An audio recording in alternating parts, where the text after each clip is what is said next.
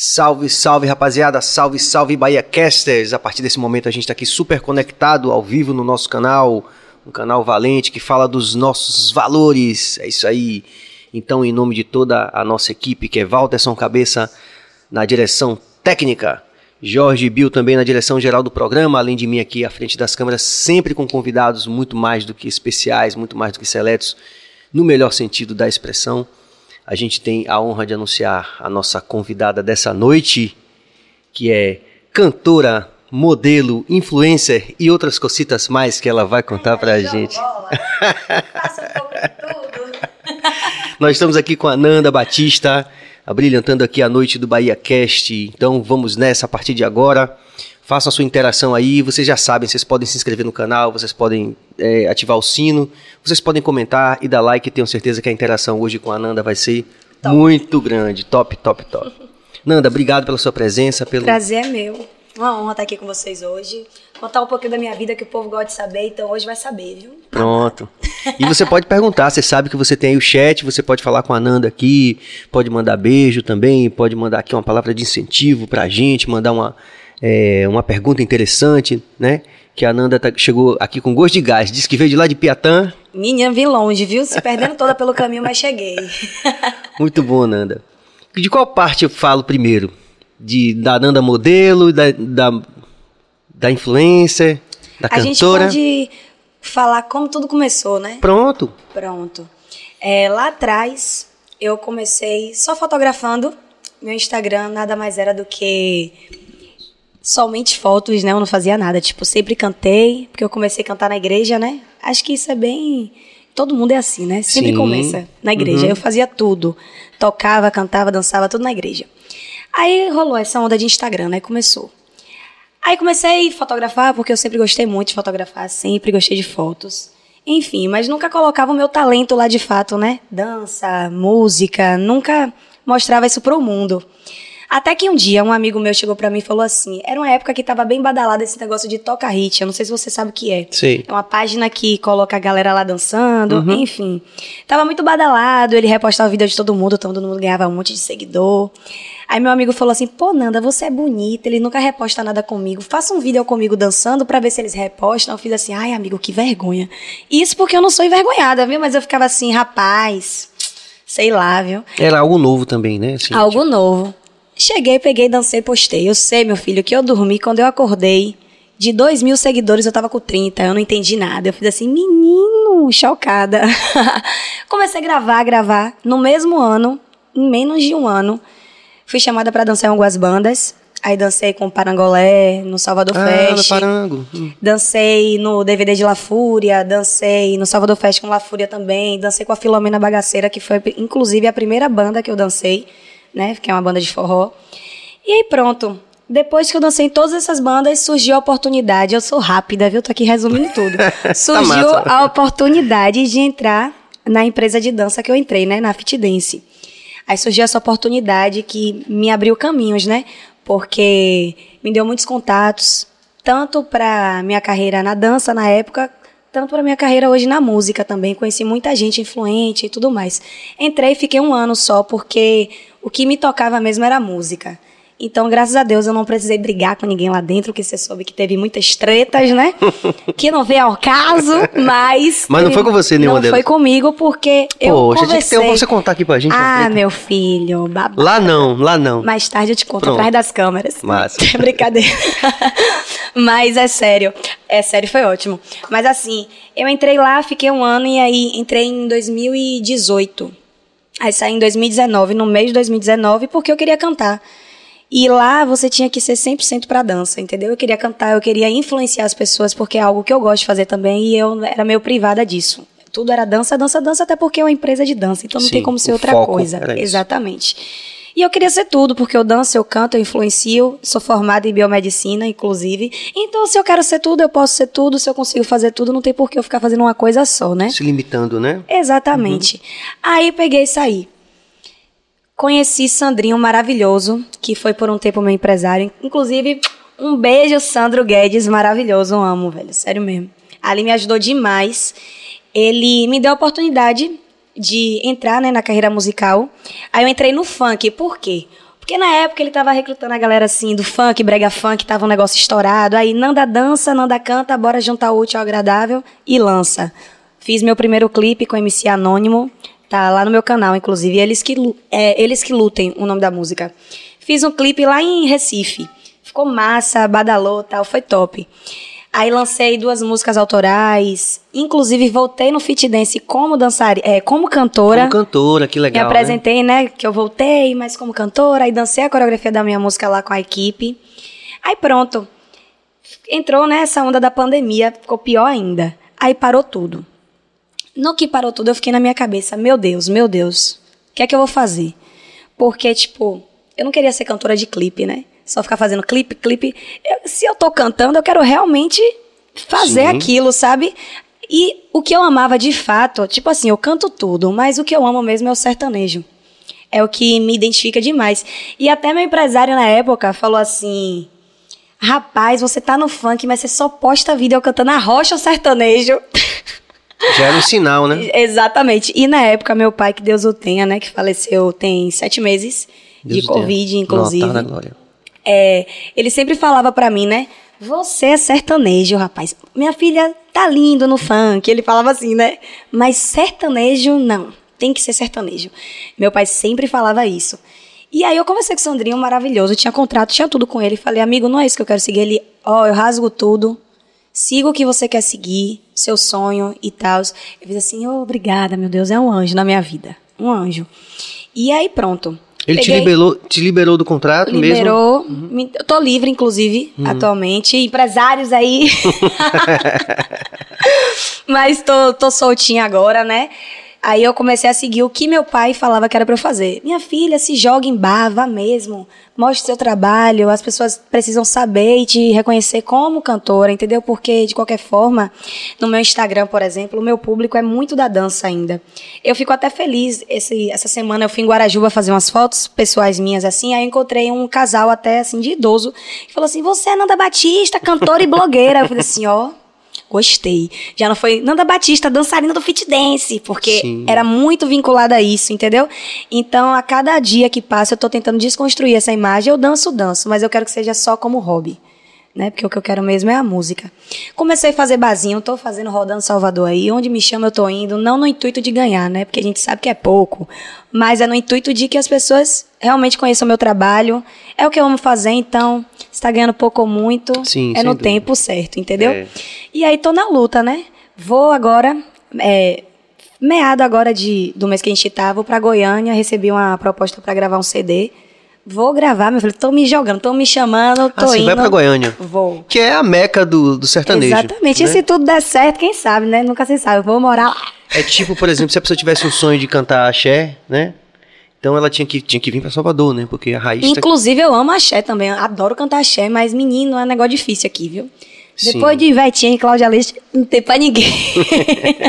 é porque também é, são, não são referências não só de sucesso, né? São cantoras que já têm uma história, um Exatamente. repertório. E aí pronto, tô agora na luta. Para né? poder dar esse gás na cantora. Você vê que eu comecei perguntando é, o que, que eu falava primeiro, quer dizer, porque te, você teve sucesso como dançarina, né? Com a, o lance da dança. É, eu falei aqui a hora e, da carreira, sim, né? né? Então, quer dizer, é, e isso, isso é um mistério é, que eu poderia chamar aqui da espiritualidade. A gente não sabe, né? Sim, como você falou, quer dizer, você já era, já era reconhecida né, como um talento dançando, mas a sua alma não estava ali completamente, era, não tava, era ser cantora.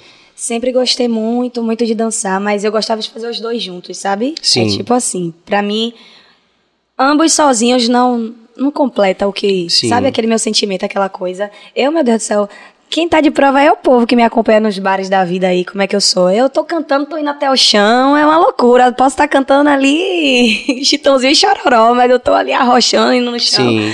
É o meu jeito mesmo. Agora, você falou uma coisa interessante que eu queria.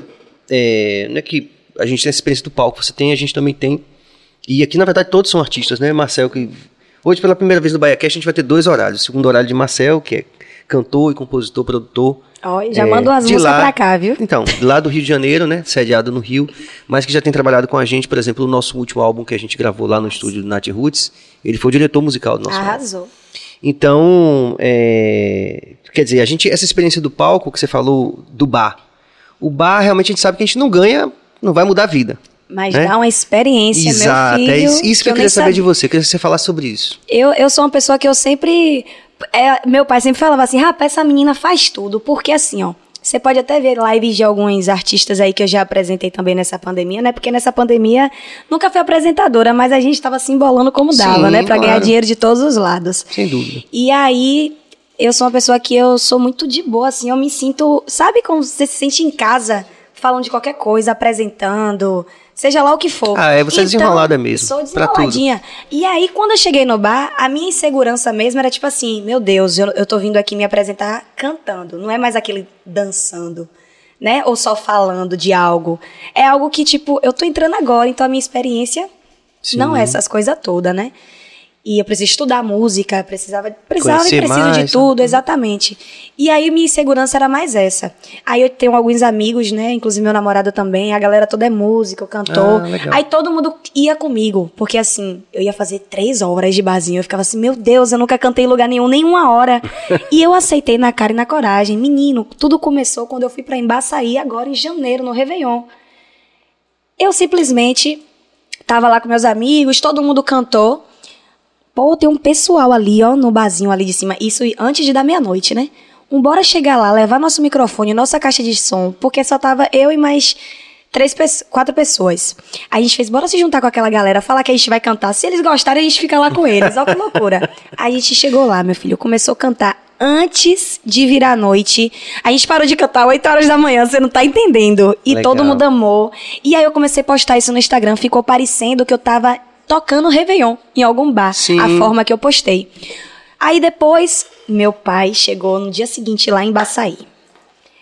A gente vai ali agora. Tinha um barzinho do lado do rio. Aí ele falou assim: Ó, eu vou sentar aqui. Aqueles três ali são cantores, né? Que é Dan Ferraz, meu amigo IWF Mozão. São cantores. Vou botar aqui a caixa, o microfone pra eles cantarem e você vai, é, para eles cantarem e você vai liberar aí o voucher pra gente comer e beber aqui a tarde toda. Aí o cara, bote aí. Oxe, a gente cantou, a gente comeu uma água, meu filho. Faz parte do Até processo umas de aprendizado também, né? pronto, exatamente. Aí começou daí. Quando eu cheguei em Salvador, depois do, do Réveillon, os bares de Salvador. Oi, tudo bem? Qual é o valor que você cobra pra tocar em barzinho? Eu fiquei assim, meu Deus, não faço ideia.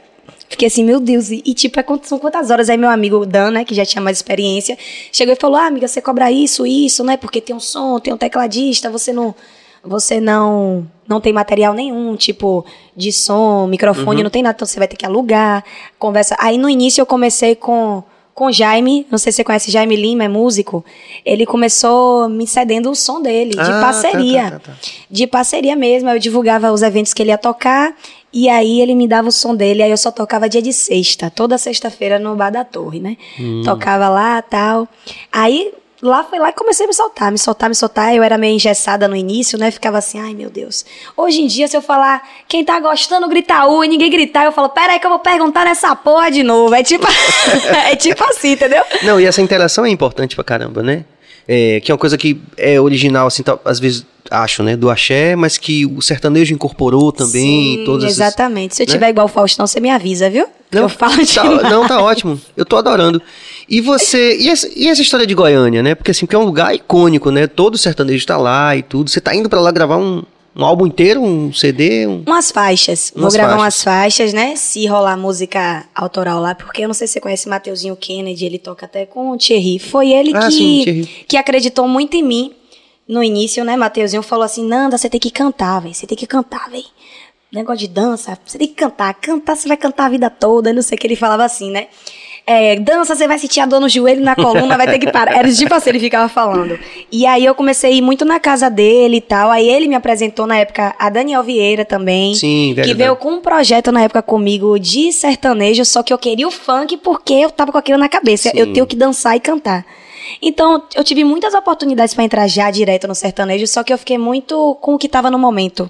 Né? É ah, o brega funk, é o brega funk, é o que vai fazer sucesso. E não era, no, fun- no fundo, no fundo, não era o que eu queria realmente, né?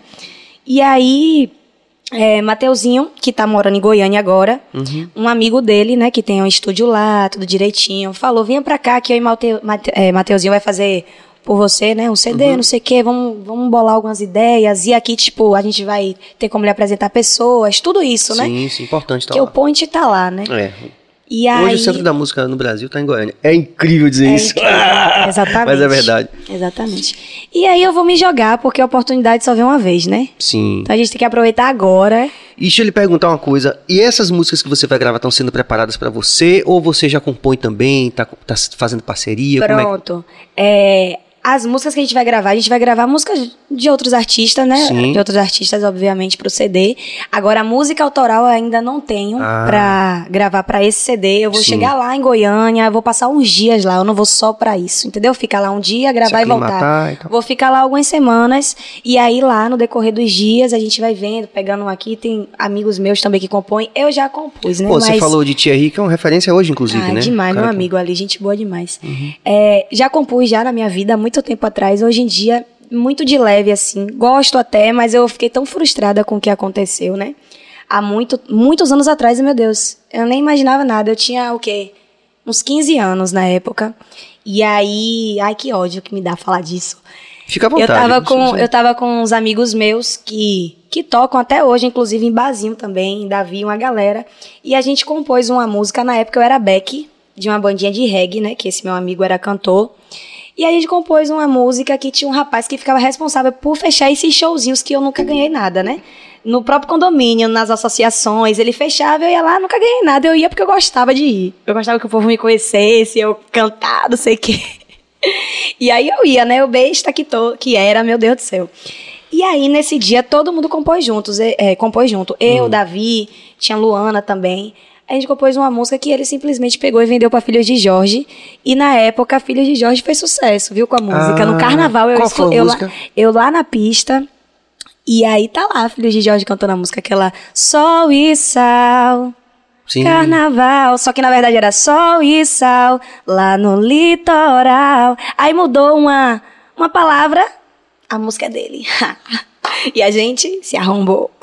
tipo Pois é. isso. Se Lembra daquele caso da. Do. Ai, se eu te pego também, tá, não sei se até hoje na justiça, né? É uma coisa absurda. Porque chegou a, a milhões, né?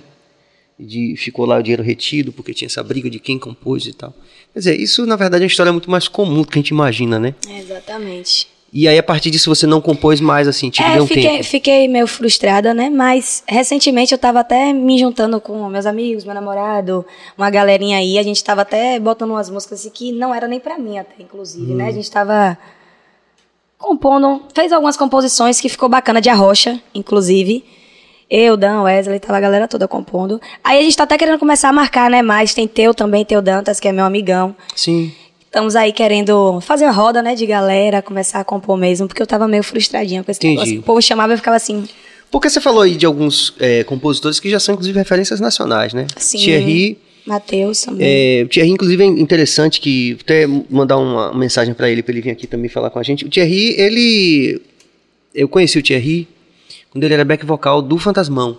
Eu também conheço dessa época, menino. Então, tem tempo, ele tinha um né? trabalho já autoral. Sim, eu sei. E aí, como eu gravei é, com o Fantasmão, o primeiro DVD do Fantasmão, eu participei. Top. E aí ele falou, pô, Serginho, pinte lá pra ver meu trabalho. Pô, ele tava começando, né? Aquela música lá, Moça do Espelho, é até composição de quando ele era do Fantasmão, se eu não me Isso, engano ainda. Exatamente. Aí eu fui lá, ele tinha um trabalho assim, mais pop, assim, tipo, lembrava um pouco Jota Quest, assim, uma parada, né?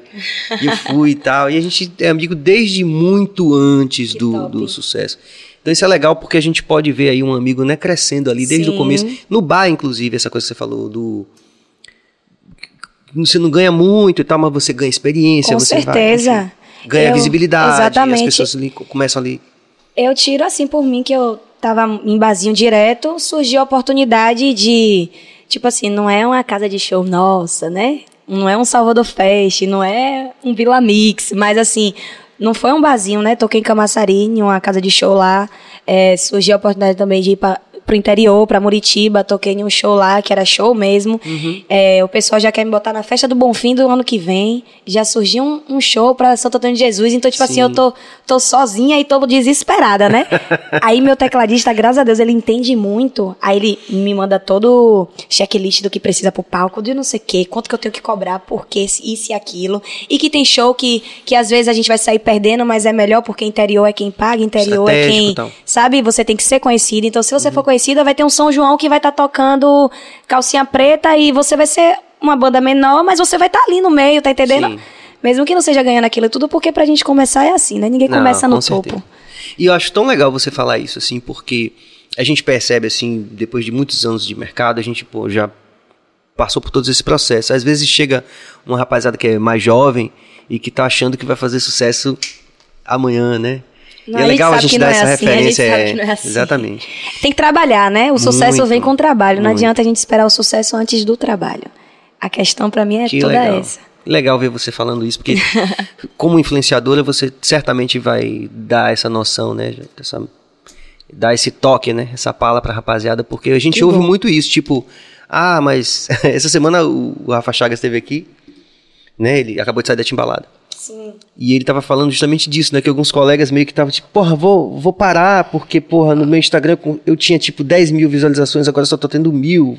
Tô pensando em parar. Ele fala assim, pera, pera aí, calma, né? Assim. E o Insta tá bugado mesmo, tá bugado, mas não pode parar. Se, ó, se a gente trabalhando, o negócio tá brabo, imagine Sim. se parar, meu Deus do céu. Deus me livre, né?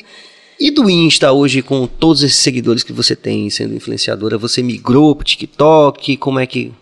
Eu um tô no TikTok também, inclusive TikTok eu tenho mais seguidores do que no Insta. No Insta eu tenho atualmente 330 mil e no TikTok eu tô com 400, chegando em 480.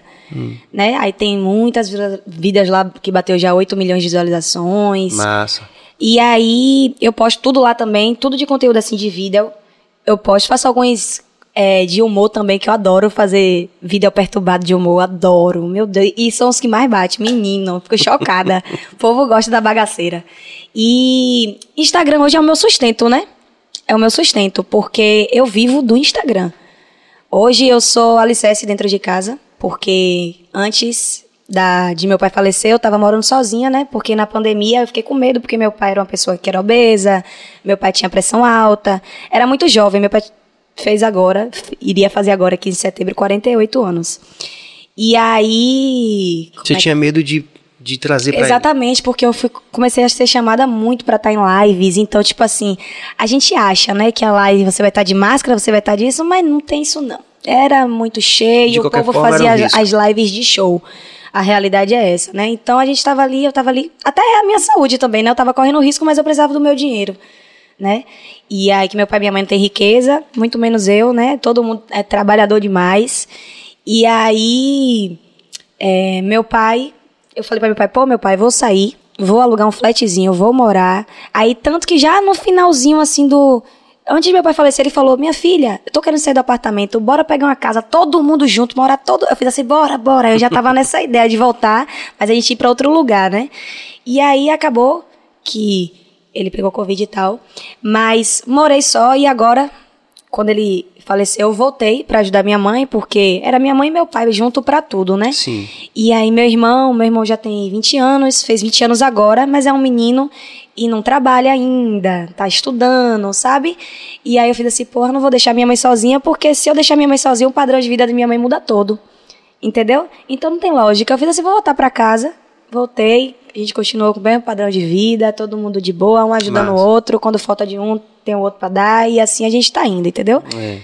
Muito bonito isso, legal você também dar, ser essa referência, né? De luta, de, de, de solidariedade também, de ter esse amor, esse cuidado com sua mãe, com a família. Isso é importante, né? Com certeza. Porque às vezes na, na ideia do sucesso, assim, as pessoas pensam que toda a ética se vai embora, né, né Marcel? A gente, muita gente troca isso, né? Acha Sim. que o sucesso pode lhe dar o direito de fazer tudo, né? Então, isso é super importante, né? Por exemplo, teve uma pessoa que chegou aqui essa semana que falou, né? Que trabalhava, é, a Moara, Moara teve aqui, e ela falou que ela conheceu a Anitta pessoalmente. Que, que ela viu top. que a Anitta, né? Porque ela fez festival de verão, fez várias coisas. Então ela estava em contato direto com artistas tops, e numa dessas ela conheceu a Anitta, e ela achou muito interessante isso, que a Anitta muito pé no chão, é consciente que apesar de todo sucesso, ela consegue não perder a humanidade, né? Eu até acho que ela mostra isso já, sabia? Tem gente Sim. que não enxerga, mas eu até acho que mostra. É porque o povo acha que quando não eu ainda, né? Comigo já acontece, imagine, mas o pessoal acha que, tipo, quando você chega num patamar de ser conhecida, ainda mais ela que é uma mulher mundialmente conhecida, né? Sim. Todo mundo sabe quem é a Anitta. Aí o pessoal acha que às vezes não tem aquele retorno em alguma situação da, do artista, ah, que o artista mudou, que o artista não é humilde.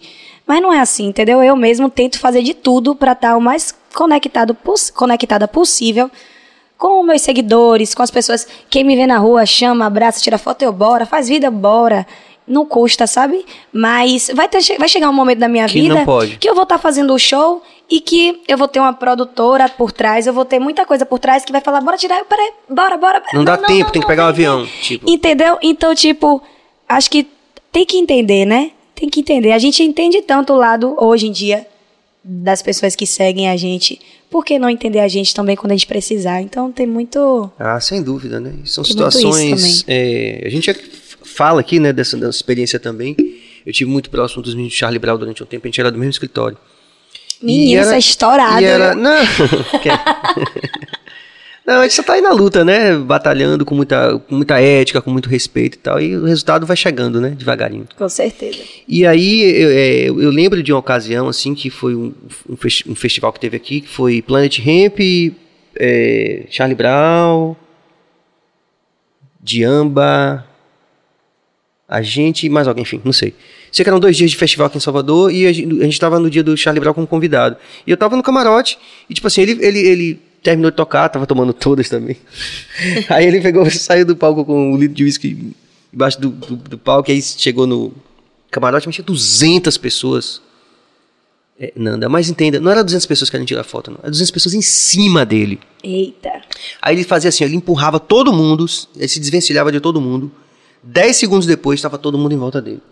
Então, é difícil também a gente manter a sanidade, manter, como você falou, porra, tem hora que não dá, velho, entendeu? E, alguém artista sempre vai não achar é, Não que... é boneco, né, gente? Todo mundo aqui tem dias que tá naquele dia que, meu Deus do céu. E aí vem um outro, um outro lado que eu queria que você falasse, se você puder falar. Pode falar. Que é o fato de você ser bonita, ser modelo, ser mulher, né? A gente, infeliz, infelizmente, ainda vive dentro de uma cultura muito machista. Né? Demais, Ave Maria. Que objetifica muitas vezes né, o corpo da mulher. E você deve ter tido algumas experiências em que você. Demais, bastante todos os dias, né? Inclusive no meu Instagram, porque as pessoas acham que tipo assim, ah, porque você posta uma foto mais exposta, né, de biquíni, Hum. você faz um vídeo com um shortinho mais curto, que você é menos mulher, né? É menos mulher, você é na verdade Que tá disponível. quatro letras, é, né, que é. vocês sabem o que é. tipo isso. A gente pode colocar aqui umas fotos no Instagram só o pessoal ter uma ideia do que a gente tá falando. Acho que os seguidores de Nanda sabem, mas de Sim. repente pessoas que já acompanham o BaiaCast que não conhecem a história de Nanda toda vão ter uma ideia, vão materializar mais essa. Rola demais, você é maluca. Muita, devia ter nome pra quem é sem noção. Né? Porque pra machista tem, é, tem um machismo, né? Pra sem noção também deveria ter, meu Deus. Pois é. Só Jesus Eu, e eu causa. aprendi essa semana uma massa, viu, Bilka? Eu falei assim, eu também sofri muito gostosofobia. Você sofre muito, né, jovem? Ó, pra aí, rapaz. Vamos ver se caba- os cabas colocam aí. Tá... Mas Então- eu, rapaz, ó, independente assim, né? O povo, o povo, eu gosto muito de me cuidar, né? A realidade é essa. Graças a Deus tenho meus arrobas, né? Minhas parcerias, meu filho, porque se eu fosse gastar dinheiro com tudo que eu gosto de fazer, Sim, eu tava sim. lascada. Tipo, estética, É. academia. Gosto de tudo isso aí, gosto muito de me cuidar, eu gosto de me sentir Mas você tem bem. apoiadores, apoiadores. Tenho, tem meu doutor, né, que cuida da parte ortomole- ortomolecular, passa meus manipulados, tem a academia, que é meu parceiro também, tem Pode falar, Mai, viu? é, doutor João Falcão, é a rede Alpha Fitness, né, Hum. que é meu parceiro de anos, de anos, de anos, desde que eu comecei gravando vídeo, eu nem malhava lá, eu comecei usando o espaço pra gravar vídeo, Ah, tá. de anos, tem mais estética, né, tem a galera aí que cuida da parte de sobrancelha, unha, Lili, Nani, Ah, é. Itaiane, Isso é é a galera. importantíssimo, né? Assim, pra manter. tudo. Exatamente. E aí, é, eu gosto muito de me cuidar e o povo, você não tá entendendo não. É tipo assim, ó, teve uma época da minha vida que eu tava mais roliça, né? A realidade é essa. Tava tipo jegona. Toda grandona, sem defini- definição nenhuma, mas tava tipo, tava bonita. Frondosa, aí eu- é, frondosa. aí o povo ficava assim, tá grávida? Tá isso, pronto. Aí agora eu sequei. Eu dei uma secada porque eu tô em um novo protocolo que é pra secar e definir. É que eu tava precisando, que tava com os colotezinhos que me incomodavam, muita celulite, pá, sequei. Aí o povo, mulher, já pare, você está secando demais. É tipo assim, sempre tem um que vai falar de, um, de uma coisa, outro que vai falar... Então, assim, eu não sigo o padrão, eu sigo o que eu me sinto bem, entendeu? Quando eu tava cheinha, eu fiz assim, ah, vou Vou ficar do jeito que eu tô, porque eu quero curtir, vou comer água, vou comer de tudo, e eu fiz isso. Quando eu fiz assim, é meu momento agora de dar uma pausa. Quero ficar mais magrinha, quero ficar mais traçadinha, mais menininha tal. Vou ficar. Se lá na frente eu quiser ficar gordinha, eu vou ficar também. É um problema meu e eu não ligo, viu? O povo fala. É a única coisa que eu faço, eu apago. Eu apago, nem respondo. Apago, apago. Acontece a mesma coisa com fotos, né? É, eu, antigamente, quando eu tava no funk, eu até arquivei algumas fotos que eu tinha, que era mais exposta ainda, né? Que as roupas eram bem assim, é, muito funkeira, sabe? O peito era mais para fora, Sim. a bunda mais para fora. Então tinha muita foto assim que eu até arquivei porque não condiz mais com a carreira que eu tô entrando agora do sertanejo, né? O nicho que eu tô agora. Uhum. Não condiz, não combina. Mas quando eu tava no funk tinha. E tipo assim. É, mesmo com os comentários, assim, algumas pessoas falando, ah, porque é vulgar, porque isso é coisa de que não presta, porque a sua imagem. Tipo assim, velho. Eu nunca fui de ligar. O que, o que me incomodava era o fato de que, porra, por que não me conhece, velho? Por que não me acompanha de verdade? Porque até quem me acompanha na rede social, nos meus stories, porque meus stories eu sou o que eu sou na vida. Eu falo mesmo, do meu jeito, embolado, maluca. Falo do meu jeito, então, tipo assim, eu sou a verdade o tempo inteiro ali nos meus stories. Quando eu tô mal, eu tô mal e eu falo que eu tô mal. E quando eu tô bem, ou então eu nem posto quando eu tô mal e a galera já sabe que eu tô mal. É tipo hum. assim. Eu sou. Claro que a gente não mostra tudo, né? Eu não vou falar assim, ai meu Deus, eu tô com a dívida aqui que eu não sei nem como. Eu não vou fazer isso, né? Ó, o boleto aqui, gente, faz o Pix. Isso a gente não mostra, né? Mas.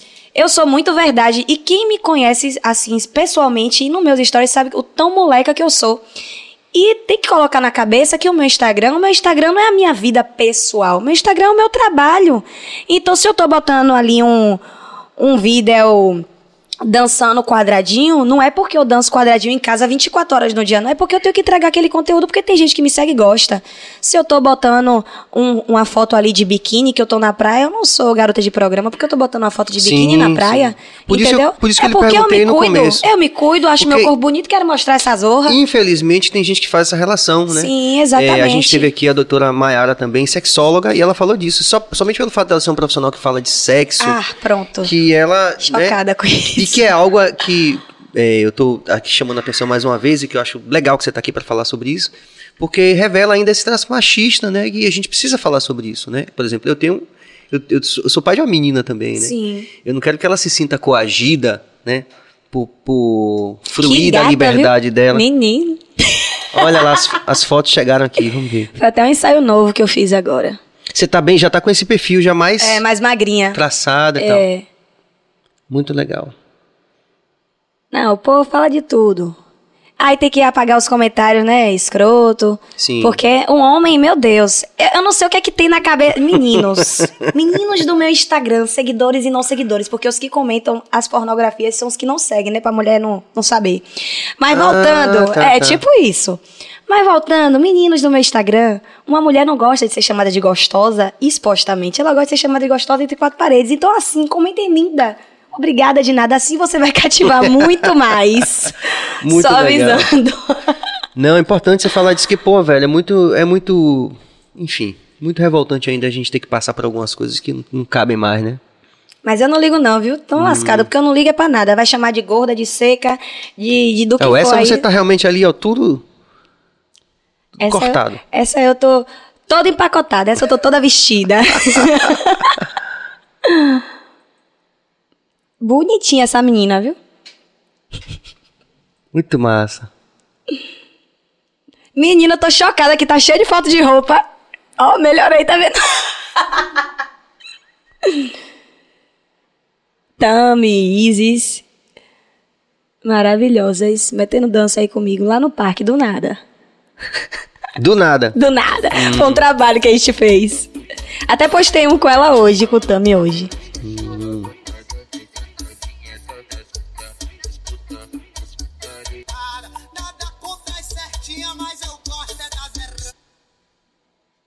Ó o babado. Ah, meu filho. É coisa, Legal. viu? Muito massa. Só não esquece que eu te avisei que ia ser assim. Vai, tu pode me evitar, pode me bloquear. Tem uns videozinhos cantando aí também, em show. Aí foi mostrando o meu antes Antes de começar esse protocolo pra emagrecer, aí do lado tem a foto de como eu tava mais Sim. inchadinha. Que é essa aí? É. Tava mais inchadinha, né? O povo tava dizendo que eu tava grávida. Não, tá frondosa. Tava frondosa, tá, É. ô, tava gostosinho, pô. Tava um negocinho, um baconzinho do lado assim. Aí tem horas que eu faço uns vídeos assim também, né? Pra mudar um pouquinho. Mas agora, como cantora de sertanejo, então você tá é, sistematizando essa, essa nova, uma nova imagem, mais assim, digamos, por falta de outra palavra, recatada, é isso? É, né? Do que Vou no funk. continuar postando, assim, meu, meus fotos, minhas fotos de biquíni, que tem um monte pra postar, inclusive, de ensaio novo que eu fiz. Mas assim, eu não, é porque. É porque tá arquivado, depois eu vou mostrar pra você. Pronto. Eram fotos mais vulgares, né? Sim. De certa forma, porque a gente sabe que o funk tem isso. Tem esse estilo A gente mais... percebe aí, até as próprias artistas, Hum. como é nos clipes, é tudo muito enfiado, é bunda pra fora, é dançando, Sim. não sei o quê. Então tinha umas fotinhas assim. É o que estilo, eu, né? É, é a pegada do. Que se eu tivesse pegada. seguido nessa linha, tivesse feito sucesso, ia ficar lindo pra todo mundo. Ia deixar de ser uma coisa vulgar, ia passar. Como tem aí, eu vou citar o nome aqui de um artista que. Que eu adoro, inclusive, Bruna Marquezine já fez ensaios com o peito totalmente pra fora e ninguém chama ela de puta. Sim. Podia falar Não, pode, pode sim, pode. Ninguém chama ela disso, entendeu? Mas se Fernanda botar um decotão batendo no queixo aqui o peito, ah, menina, que piriguete. Porque Fernanda ainda não tá tão estourada e mundialmente, É, tem entendeu? esse fator também, bom Tem você falar isso. disso. Mas, Cabas, você colocou uma interação ali? Deixa ele voltar aqui pra gente ver essa interação também, que de repente é uma... Daniel Agostinho, obrigado pela participação. Um beijão pra Nandinha, minha vizinha, irmã. Beijão. Beijo. Dan. Pronto, daqui a pouco tá chegando mais. Mas você preparou música que você vai cantar hoje já, né? Menino. Ai, Porque vocês Bill- pegaram aí, pegaram Bill- aí. Não, nosso diretor, o Baiacast, como todo mundo é músico antes, né? Então aqui todo mundo toca com os, com os convidados, é bem legal. E aí, Bill, vai tocar um violão, Bill, aqui com, com a Nandinha? Oxe, simbora. Vamos lá? Ô, Jesus. Claro, meu irmão. Menino, não foi ensaiado não, viu, gente? Ah, faz um som aí pra gente, vai pra gente conhecer sua voz. E pra poder a gente fortalecer nesse processo aí. Vamos Eita, vamos. Jesus. Menino, pera aí. Vem cá, você não vai ficar aqui comigo não, é? Assim pertinho, não, é? É por uma questão de logística mesmo. É ficha limpa, né? É, ficha limpa. Ele não é ficha limpa, não, viu? Menina, eu tô não é, perdida. não. Sabe o que é isso? A pessoa tá tão acostumada com teclado, aí quando vem o violão Sim. puro assim, você fica, como é? Eu vou pra onde aí? Começa cantando aí com o Nanda aí, vai, Bill. Bora. Não, meu irmão, bora. Diga o tom aí, vai. isso. Cante aí a primeira frase. Quando você me toca, não arrepia a pele. Só não sei se tá no tom.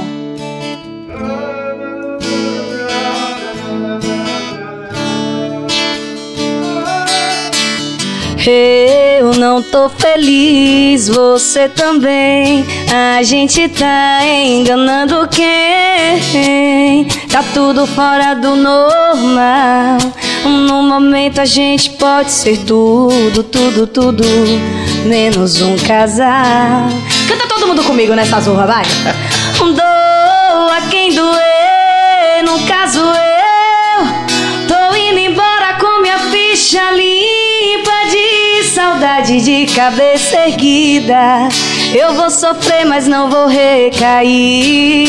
Mas já você vai precisar de mim pra te tirar do fundo desse poço que eu saí. Tô tímida, viu? Tô tímida. Tô tímida. Geral aí no estúdio. Tô tímida ainda. Menino, veio um negócio de um eco aqui na hora que eu cantei que eu amei. É, é nosso diretor, diretor da técnica ali, Walterson Cabeça, que Brocou, mago dos da, da mixagem ali. Nanda, Tô tímida. nós perdemos uma, uma grande dançarina, mas ganhamos uma grande cantora, então. Menino, você não perdeu foi nada. Você ganhou foi mais uma coisa agora. Dançarina e cantora. Como eu digo aos meus seguidores, blogger canto dancer. Muito legal. legal isso, porque você quer dizer, já, já era reconhecida como, como uma profissional da dança e essa voz toda aí. E a identificação tímida, também, tímida. essa identificação também, porque não é só dar nota, né, Marcel? Né? Tem identificação com a, com a música, com a Sim. estética, com o universo, o que canta, o que não canta, né? Gosto demais. Que legal. Fiquei. Que bela surpresa, né? Eu não conhecia, né? Desculpa, eu Tá não conhecia. vendo? mas- Agora já me siga, entendeu? Eu vou falar que nem você, deixe seu like. Deixa seu like, exatamente. Vou deixar. E é isso. Então, cara, eu fico tô assim, é, de cara aqui, viu, velho? De cara, muito legal mesmo. E olha que Marcel é um, é um, é um diretor artístico, Sim. de artistas já de, de- de grande renome, né? Então ele tá ali, quando eu, eu conheço ali, ele, ele fez ali. Estourado. Porque é isso que é interessante, você falou de pessoas por exemplo, que lhe apoiam, né, tecladista tal, toda essa rede de profissionais que às vezes não, não aparecem para o grande público, mas que são fundamentais para o sucesso. Que inclusive, graças a Deus, eu consegui agora, né, montar um- uma banda, um grupo com as pessoas fixas, né? Porque menino, quando eu comecei, tava numa loucura. Todo final de semana eu tocava com um tecladista diferente, aí tipo eu ficava louca, desesperada, porque quando eu me acostumava com um, Uhum. tipo tocava dois seguidos, aí o terceiro ele já não estava disponível, porque tinha que tocar com outra pessoa que ele era fixo. Então, meu Deus, eu acho que tem mais de 50 contatos aqui, não sei quem teclas, não sei quem tecladista. Eu fiquei louca. Aí, graças a Deus, eu encontrei uma pessoa, né, que tem um trabalho por fora, toca por amor Sim. e fez assim, vou ficar com Nanda. Sabe? Importantíssimo. E tipo, é a minha vibe, cola comigo toda semana, sabe? A gente já foi pra estúdio ensaiar, então tá naquela vibe já, né? Aí a banda, eu é, fiz um grupo, né, com sax, sanfona, é, baixo, violão e teclado, né? Massa. Aí gosto, viu? Adoro. Me diga uma coisa, é, quais são as diferenças no sertanejo, além dos atuais? Tem aqueles caras que você fala assim, pô, esses aqui são raiz e tal. Que você ouvia desde pequena com a família, ou Ah, alguma coisa Chitãozinho e Chororó, pelo amor de Deus. assim? Sim. Ave Maria, tem que ter um modão, né? Gosto demais. Eu é, não, meus amigos, todo mundo fala assim que eu parece que tem uma velha dentro de mim. Porque quando eu tô no karaokê da vida, assim, entre amigos, porque a minha festa é essa, né? Vamos fazer um churrasco, beber e fazer karaokê. É sempre isso. Karaokê é só as relíquias, relíquias, pô. Tem que ter, tem que ter. Chitãozinho, Zezé, gosto. Você é maluco, é bom demais, modão. Bom demais. Marília, sertanejo assim, é referência. É, Marília, Maiara e Maraísa, é, Simone e Simária, são as que eu gosto demais, assim. Simone e Simária até... Ave Maria, amo, viu? Vixe, é até a pegada que eu gosto, assim, né? Que é um... Não sei nem explicar o que é um forronejo, Sim. né? Na É verdade, porque esses limites aí já ficaram. Não existe mais, É, né? todo Você mundo vê ouve que, tudo, é. que Luísa Sonza começou no pop, depois foi pra um funkzão, ela já tá num pop, num, pra uma pegada trap, que tá um negócio já diferente, e a Anitta a mesma coisa, carreira internacional, então hoje em dia tá É. tudo amplo, né? Eu acho também que tem espaço pra todo mundo, porque Não, sem você... Eu acho que hoje o que bomba não é nem você cantar muito, é você vir com diferencial no mercado, né? Tem isso também. Eu acho que é isso. Hum. Legal ouvir isso. É, eu, eu acredito muito nisso, acredito muito nisso, ni, que identidade assim é o que a pessoa faz. Ó, você vê aí João Gomes. João Gomes veio com a voz diferente dos iguais, né? Como a galera fala. Diferente de todos. Ele chegou aí, todo mundo. Como assim? Que isso? Ó, que o cara tá agora. Agora todo mundo tá. Caralho! Meu É. Deus, entendeu? E é sempre uma decisão muito mais difícil, né? Porque as pessoas apostam sempre no mais óbvio, né? Exatamente. Nos iguais que você falou. Exatamente, exatamente. Mas não dá pra ser igual, não. Você tem que vir com diferencial. Tem que vir. Já botei isso na minha cabeça e calma, tô chegando. Muito massa. é.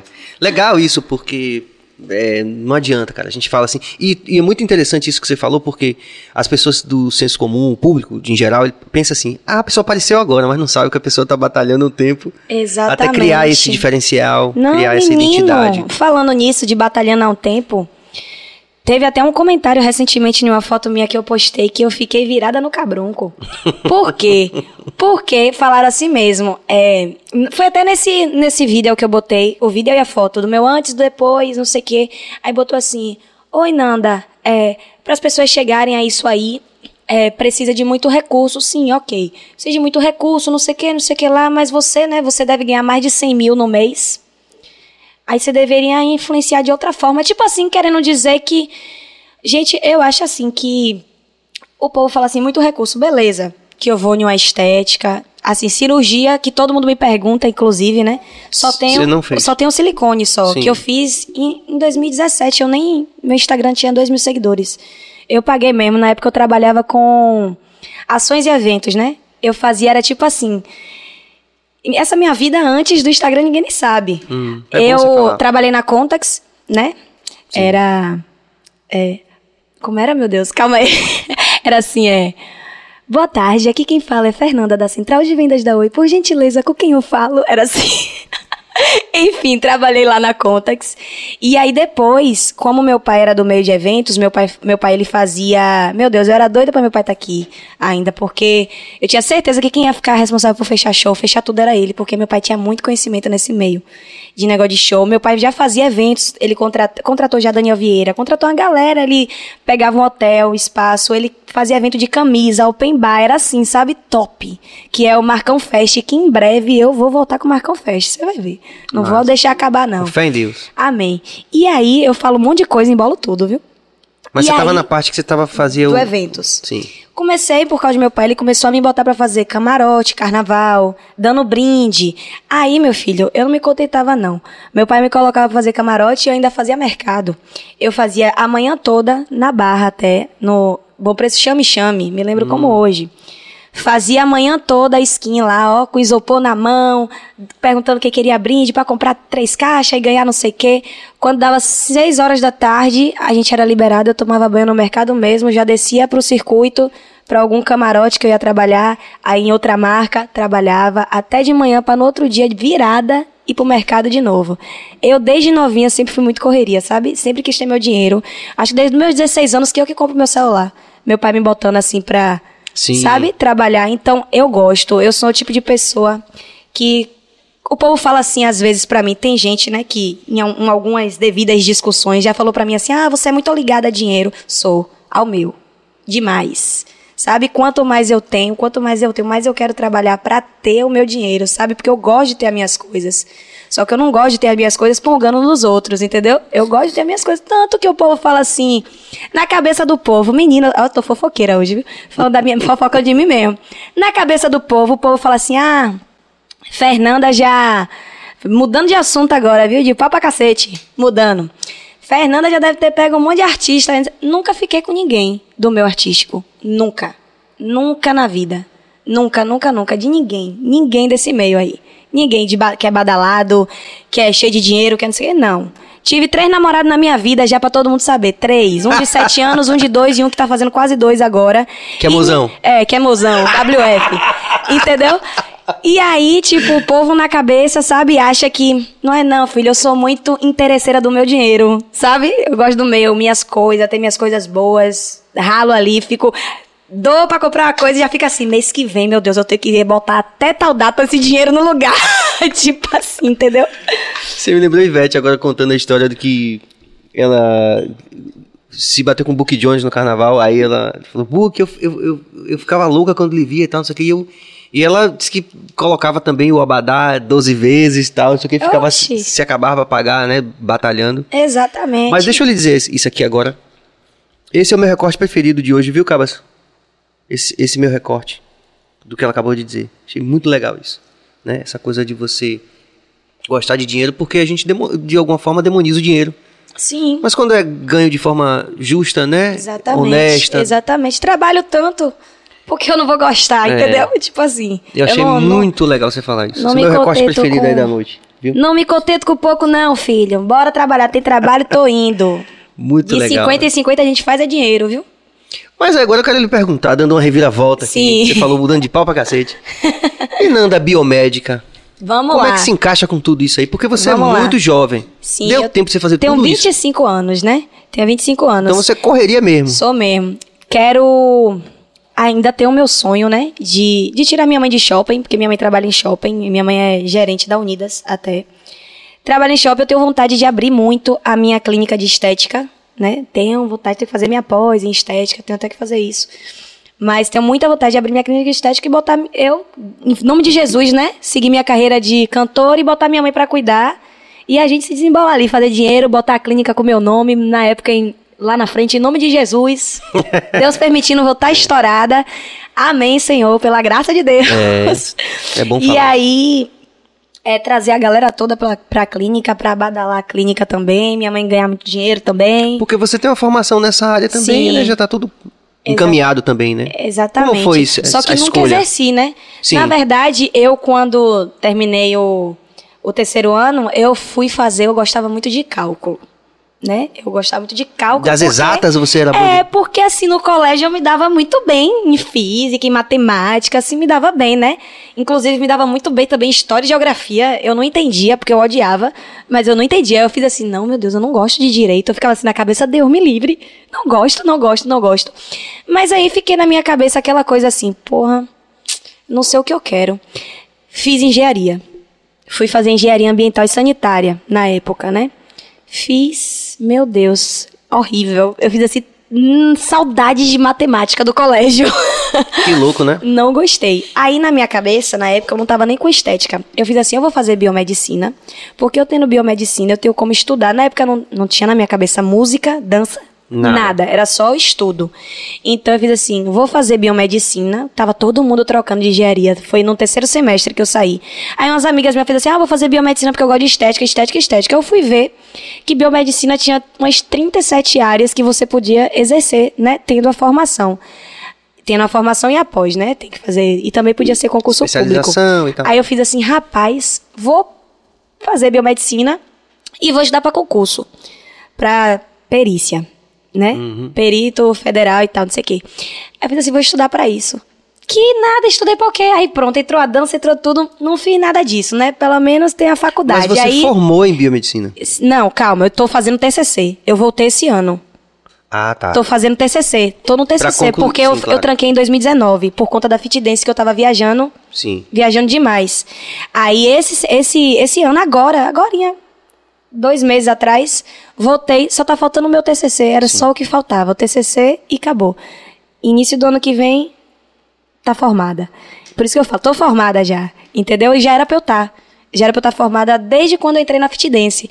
Só que aí me atrapalhou toda, assim, que é questão de estudo, porque eu tava estudando presencialmente e agora tá mais fácil, porque tá tudo Online. tipo, online. tipo, Então não tá me atrapalhando em nada. Eu ainda tô, tô nesse corre aí de TCC que é barril. É, sei. A realidade é essa, sei. barril. Só que eu vou fazer do assunto que eu gosto, né? Que é a harmonização facial sobre estética. Hum. Então é muito fácil pra mim. Tipo, eu tô ali ligada em tudo, sei. Sabe, minhas amigas que são da área, que eu. Que além de, de cuidar do meu corpo, são minhas amigas também, né? Mai, ela é formada em biomedicina, então ela conversa muito comigo, sabe? Eu, pra eu ter um entendimento e tal. E aí pronto. É, tava fazendo muito show, dançando, né? Viajei esse Brasil, fui até pro Rock in Rio com a Fit Dance. Foi um- uma experiência top, viu? Porque nunca tinha ido, viajei pra tanto lugar, menino. Nunca viajei tanto assim. Aí viajei, viajei bastante e tal. Aí me aí um atrapalhou, tempo perdi da- a prova. Aí eu fiz assim, eu não vou fazer isso. Aí quando eu tranquei a faculdade, entrou a pandemia. É, Parecia que eu tava sentindo.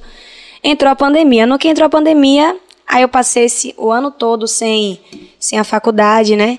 Passei o ano todo sem a faculdade, é, porque aí veio o negócio da música.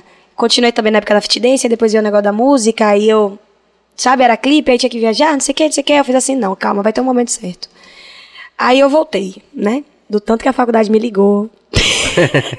Menina! Que tipo, na reta final ali. É, voltei, graças a Deus. Aí já tá acabando e é isso. Que legal. Mas agora eu quero lhe fazer uma pergunta mais assim, agora a doutora. A doutora Nanda. Biomédica. É, que você falou da harmonização facial, né? Que é algo que, que é uma Sim. tendência, né? É, Muito sim. forte, né? É que Não quem, só quem sabe fazer broca, mas quando não sabe, misericórdia, exatamente. acaba com a vida da pessoa.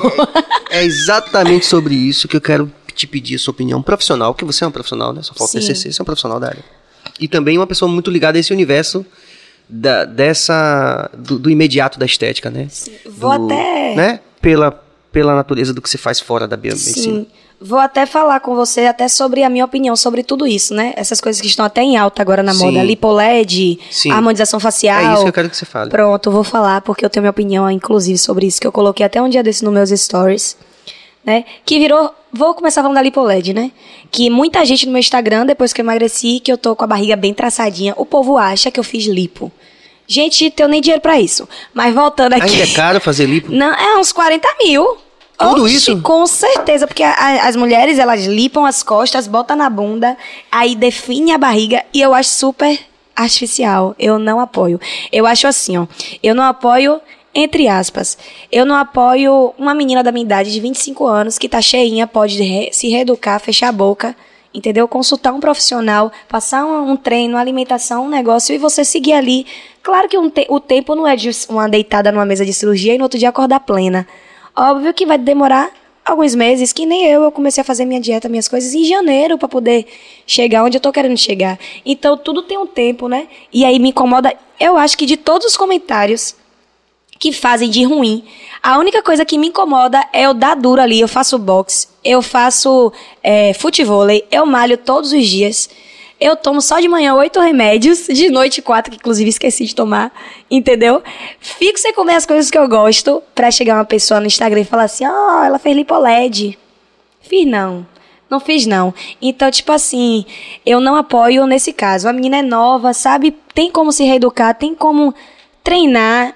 E aí pega e já vai pra mesa de cirurgia e fica uma coisa muito estranha, velho, eu repugno, porque fica tipo assim, uma perna desproporcional com a barriga, que não condiz com o braço e não condiz que nada com chegar. nada. É porque o- te- a expressão é É harmonização tipo boneco facial. de cera, não gosto. É, harmonização facial.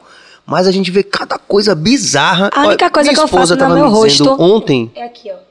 Aqui o pé de galinha, porque ninguém merece esses quebra-mola aqui, né, meu filho? A idade tá Sim. chegando. Aí eu boto o botox aqui, só. Entendi. A única coisa que eu faço no meu Não, porque minha esposa chegou em casa ontem, ela falou assim, que viu um, um outdoor de harmonização facial. Mas a mulher parecia um monstro. Ela falou assim, porra, parece uma antipropaganda, porque tava bizarro. Imagine. O que é, porque isso é muito subjetivo. O que, por exemplo, é excessivo pra você, pode não ser pra pessoa que tá ao lado. Sim, com certeza. Como determinar isso? Vocês que são profissionais dessa área, assim. É, é- porque tem gente que. A, a mãe do, a acho- mãe do Stallone mesmo virou um negócio. É porque assim, né? É, tem profissionais e profissionais, Hum. né?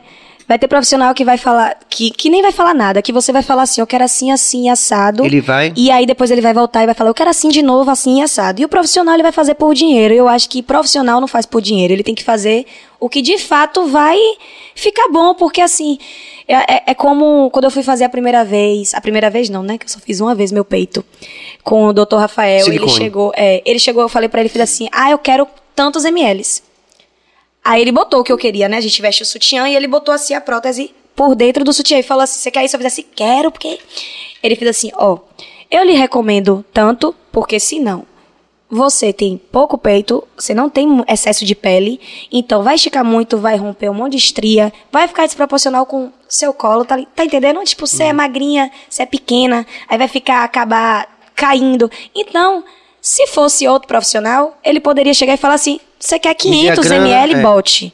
Entendeu? Então ele botou o correto, que quando ele botou, inclusive eu já achei muito grande no início, porque fica muito inchado, eu fiz assim, "Ah, meu Deus, ele relaxe. Depois desinchou e eu adorei porque ficou super natural, parece que é Sim. meu, ninguém diz, Sim. entendeu? Então, tem profissionais e profissionais, tem profissionais que faz por dinheiro e tem profissionais que faz o que o paciente de fato precisa. Porque às vezes o paciente precisa fazer um negocinho aqui, aqui, um preenchimentozinho, aí o, o cara pega e bota um negócio aqui, que bota um negócio aqui, e que aí estica assim, e bota uma bochecha aqui, uma boca parecendo uma linguiça. E aí, meu filho, deforma é tudo. Eu acho que transforma e deixa a galera Fica estranha. desproporcional, É, né? Uhum. Desarmônico, né? Na verdade, não, dizer- É. não harmoniza nada, desarmoniza. Tá igual o, que o apóstolo falou agora, né? O médico desengana e a gente engana, né? Tipo assim, pô, muito foda isso. É, eu sou muito. Ó, eu sou. O povo acha que eu já fiz tudo.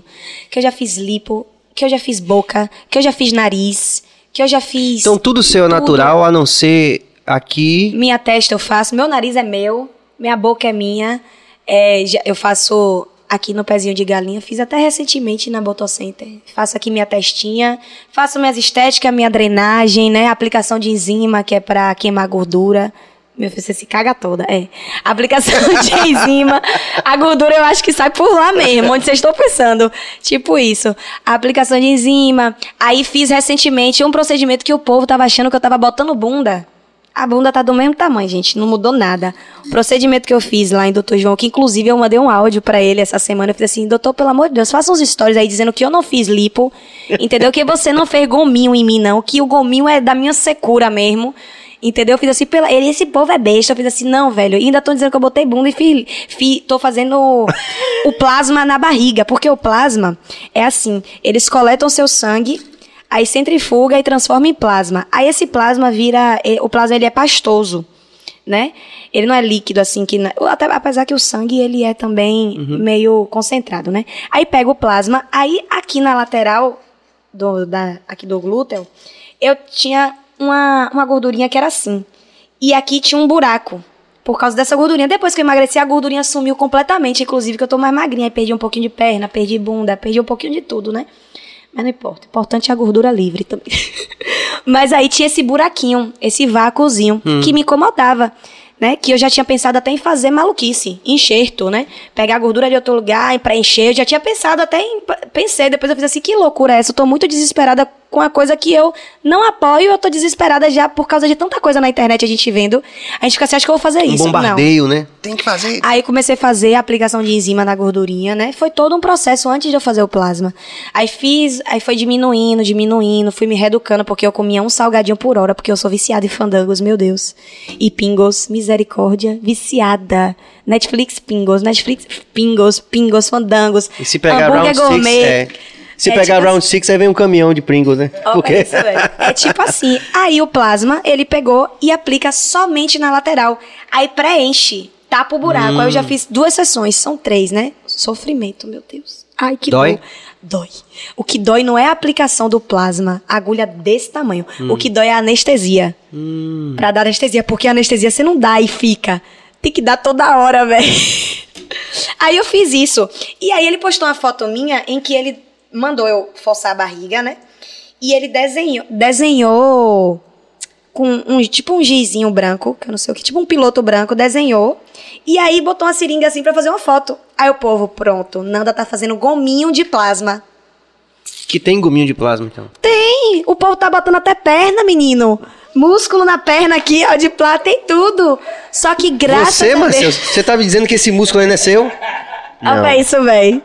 Bota em tudo. Panturrilha, perna, bota em tudo. Tem gente botando aqui, ó, fazendo tríceps. Só que o corpo absorve. É uma Depois coisa. é- de um- depois de um tempo absorve. É que nem um botox que você faz de seis em seis meses. Sim. É tipo isso. Aí eu botei dizer, o desespero tá nesse nível, né? o desespero. Aí o povo fica achando que eu fiz e aí pergu- e é incrível que os profissionais que me atendem ficam assim, Nanda, você não tem noção. O povo me pergunta se você já tem isso, se você já tem aquilo, me pergunta tudo. Que tudo acaba mais que, tipo assim, as, as pessoas que, que, que são das, das- dessas equipes acabam também ficando famosas, né? Vocês, né? É isso, o meu doutor mesmo, ele fala, seu corpo aqui é referência. O povo chega aqui falando, eu quero ficar igual a Nanda. Ele fala, o povo aqui chega falando assim. Aí fica assim, meu Deus, e eu fico chegando aqui e você falando, eu quero ficar igual a fulana. é engraçado, né, ver como cada pessoa é, referência pra uma. Mas se tivesse uma referência assim, Um corpo Bem que eu, famosa. que eu gosto, um corpo que eu gosto muito é de Aline Riscado. Acho ela top, porque eu acho ela. Acho pra mim, tudo dela é no tamanho certo, velho. Ela é bonita de rosto, feminina de rosto, magrinha, definida, tem perna, tem bunda, tem tudo, mas tudo ali. E uma também que. Porque depois que ela teve dois filhos, ela ficou mais corpinho de mãezona, né? Ela é Bela Falcone também. Achava ela. Porra. Até hoje ela também, velho, já teve dois filhos e a bicha tá ali em cima. É porque é aquela coisa, né? Antigamente, se fosse falar, eu ia falar mulher melão. Porque eu queria ser grandona, gostosona. Hoje em dia, eu acho que sinônimo de, de ser gostosa tá é do jeito que você também, né? achar que você tá gostosa, não é Sim, é aquilo, sabe? importante, Não é tipo, minha mãe tá ligando, viu? A bicha tá doidinha aqui ligando. se você quiser atender, pode atender. não, tá de boa. De repente ela fala alguma, faz alguma observação que é interessante Deixa a gente. ligar pra ela. É, ligue aí pra ela. Vai É isso aí, falar, rapaziada. "Tá onde?" Se ela vai- vocês ela estão vai ligar, ligados- vai falar assim, ó, tá onde, menina? Se vocês estão ligados aqui no BahiaCast aqui com a Nanda, é, apoiem nosso canal. Nosso canal é um canal valente que a gente decidiu é, começar o nosso canal do começo exatamente, né? Não pode ser do fim, né? É, não, mas quando eu digo, quando eu digo, quando eu digo do começo, é, eu tô sei. É porque a gente já tinha canais também que já tinham é, mais seguidores, né? Então a gente decidiu começar um canal do começo. é, e esses bate-papos, essas histórias que a gente está contando aqui, essas pessoas que a gente está recebendo, esses convidados, se vocês estão é, curtindo a ideia, vocês se inscrevem no canal, justamente para apoiar não só o BahiaCast, mas também a história de cada um desses convidados que já passaram por aqui, que vão passar também. É, vocês podem ativar o sino, vocês podem comentar e podem dar like. Eu acho que a cabeça tinha uma interação ali. Enquanto a mãe da Nanda tá ligando. Ela é, super assíduo participante, obrigado, Lupércio, sempre. Boa noite, Nanda. Na Fit Dance você ganha visibilidade, grana ou só o dono que ganha mesmo? Excelente pergunta, Lupércio. Eita babado! Ai, Bia, Jesus. tem água? Então, gente, Só que, É. Desculpe, desculpe, Nanda. É porque esse copo tá cheio de café aqui. beleza, eu vou até comer um biscoito depois. Fica à vontade. Queremos saber se no Fit Dance você ganha dinheiro, ou visibilidade, ou os dois, ou nada. Vamos sou o dono. Me dá isso aí mesmo. A gente não perdeu o mote aqui que tá massa aqui esse bate Valeu, obrigado. Deixa eu só engolir aqui, viu? E além do Fit Dance, tem mais gente, não tem? Rapaz, Tipo, Fit Dance é o mais famoso, é isso? tem fit dance, né? Tipo, que é o, é o mais estourado assim, que tem aqui em Sal... Tinha, eu não sei se tem mais. Na minha época tinha, fechou, eu não sei se tá mais. E tem o Space de São Paulo, né? Que eles foram pra São Paulo, migraram pra lá. Antigamente era na Barra. Hum. Era na Barra. Eu comecei aqui, gravando aqui. Depois migrou pra São Paulo e a gente ficou gravando na Califórnia. Que a Califórnia é, a empresa, é uma empresa dele também, né? Em sociedade com outros caras lá. Enfim, Fit Dance. Fama, visibilidade, a gente sabe que ganha. Isso é fato, porque quando eu entrei na Fit Dance, eu tinha. Na época que eu entrei, eu fiquei um ano só. Eu tinha 90 mil seguidores. Eu entrei, entrei já com 90, né? Porque eu gravei com muita gente que já tinha muito mais seguidor que eu dançando. Então, quando me marcavam, eu ganhava seguidor, né? E as páginas também iam marcando. Aí teve uma época que eu acho que eu só não tenho mais seguidor, né? No, no Instagram. Porque teve uma época que eles me deixaram meses sem Instagram, né? Por conta que eles queriam reformular minhas postagens, não sei o quê. E aí me deixaram um tempão sem Ah, o Instagram. próprio Fit Dance? Foi. Me deixaram um tempão sem Instagram. E aí eles queriam isso, né? Reformular e tal, porque eu era muito vinculada na época a outras coreografias. Inclusive, eu tinha vídeos dançando no meu canal do YouTube. Eu tive que apagar. É, dançando não, cantando. Vídeos antigos meus, inclusive. Coisas que, em vez de eu ter arquivado, eu tive que excluir. Né? Teve muita coisa assim que aconteceu. Então, já era ter, ter tipo, badalado na época, porque tava no auge e eles seguraram né, para me desvincular de muita coisa. É que nem o que eu tô quer- querendo fazer hoje comigo da, da dança para vincular mais ao canto, só que eu tô Sim, mas aí é você só que aí mesmo. eu posto muito muito cantando, posto meus shows todo final de semana, mas eu posto um vídeo dançando. Tá entendendo? E você é dona É, desse processo. É diferente de exatamente. você ser obrigado a fazer, né? Exatamente. E aí, tipo assim, visibilidade, obviamente, a gente sabe que tem muita, né? A gente sabe que são inúmeros artistas que acompanham o Fit Dance. Na época que eu entrei, era muito mais badalado, tava muito mais em alta, depois teve alguns problemas, aí por isso que caiu um pouquinho. Mas, relacionado à grana, é assim, né? Hoje eu ganho mais. Hoje eu ganho mais porque, assim, quando a gente trabalha com. Quando a gente é. Na época, inclusive, eu não tinha carro. Eu ia. Trabalhava na fitness, todo mundo falava que eu era famosa, mas eu ia trabalhar de metrô. Pegava meu buzu e meu metrô todo dia. Entendeu? O que é sempre. Pô, você tá aqui. encontrava todo mundo no metrô. Meus stories era tudo assim, ó, com os, os fãs no metrô. Era ótimo. Então, tipo assim, é, quem tá ali por amor vai ficar bem. Tanto que quem tá ali por amor tá até hoje, né? Quem tava ali porque tava querendo crescer, ganhando e tal, saiu.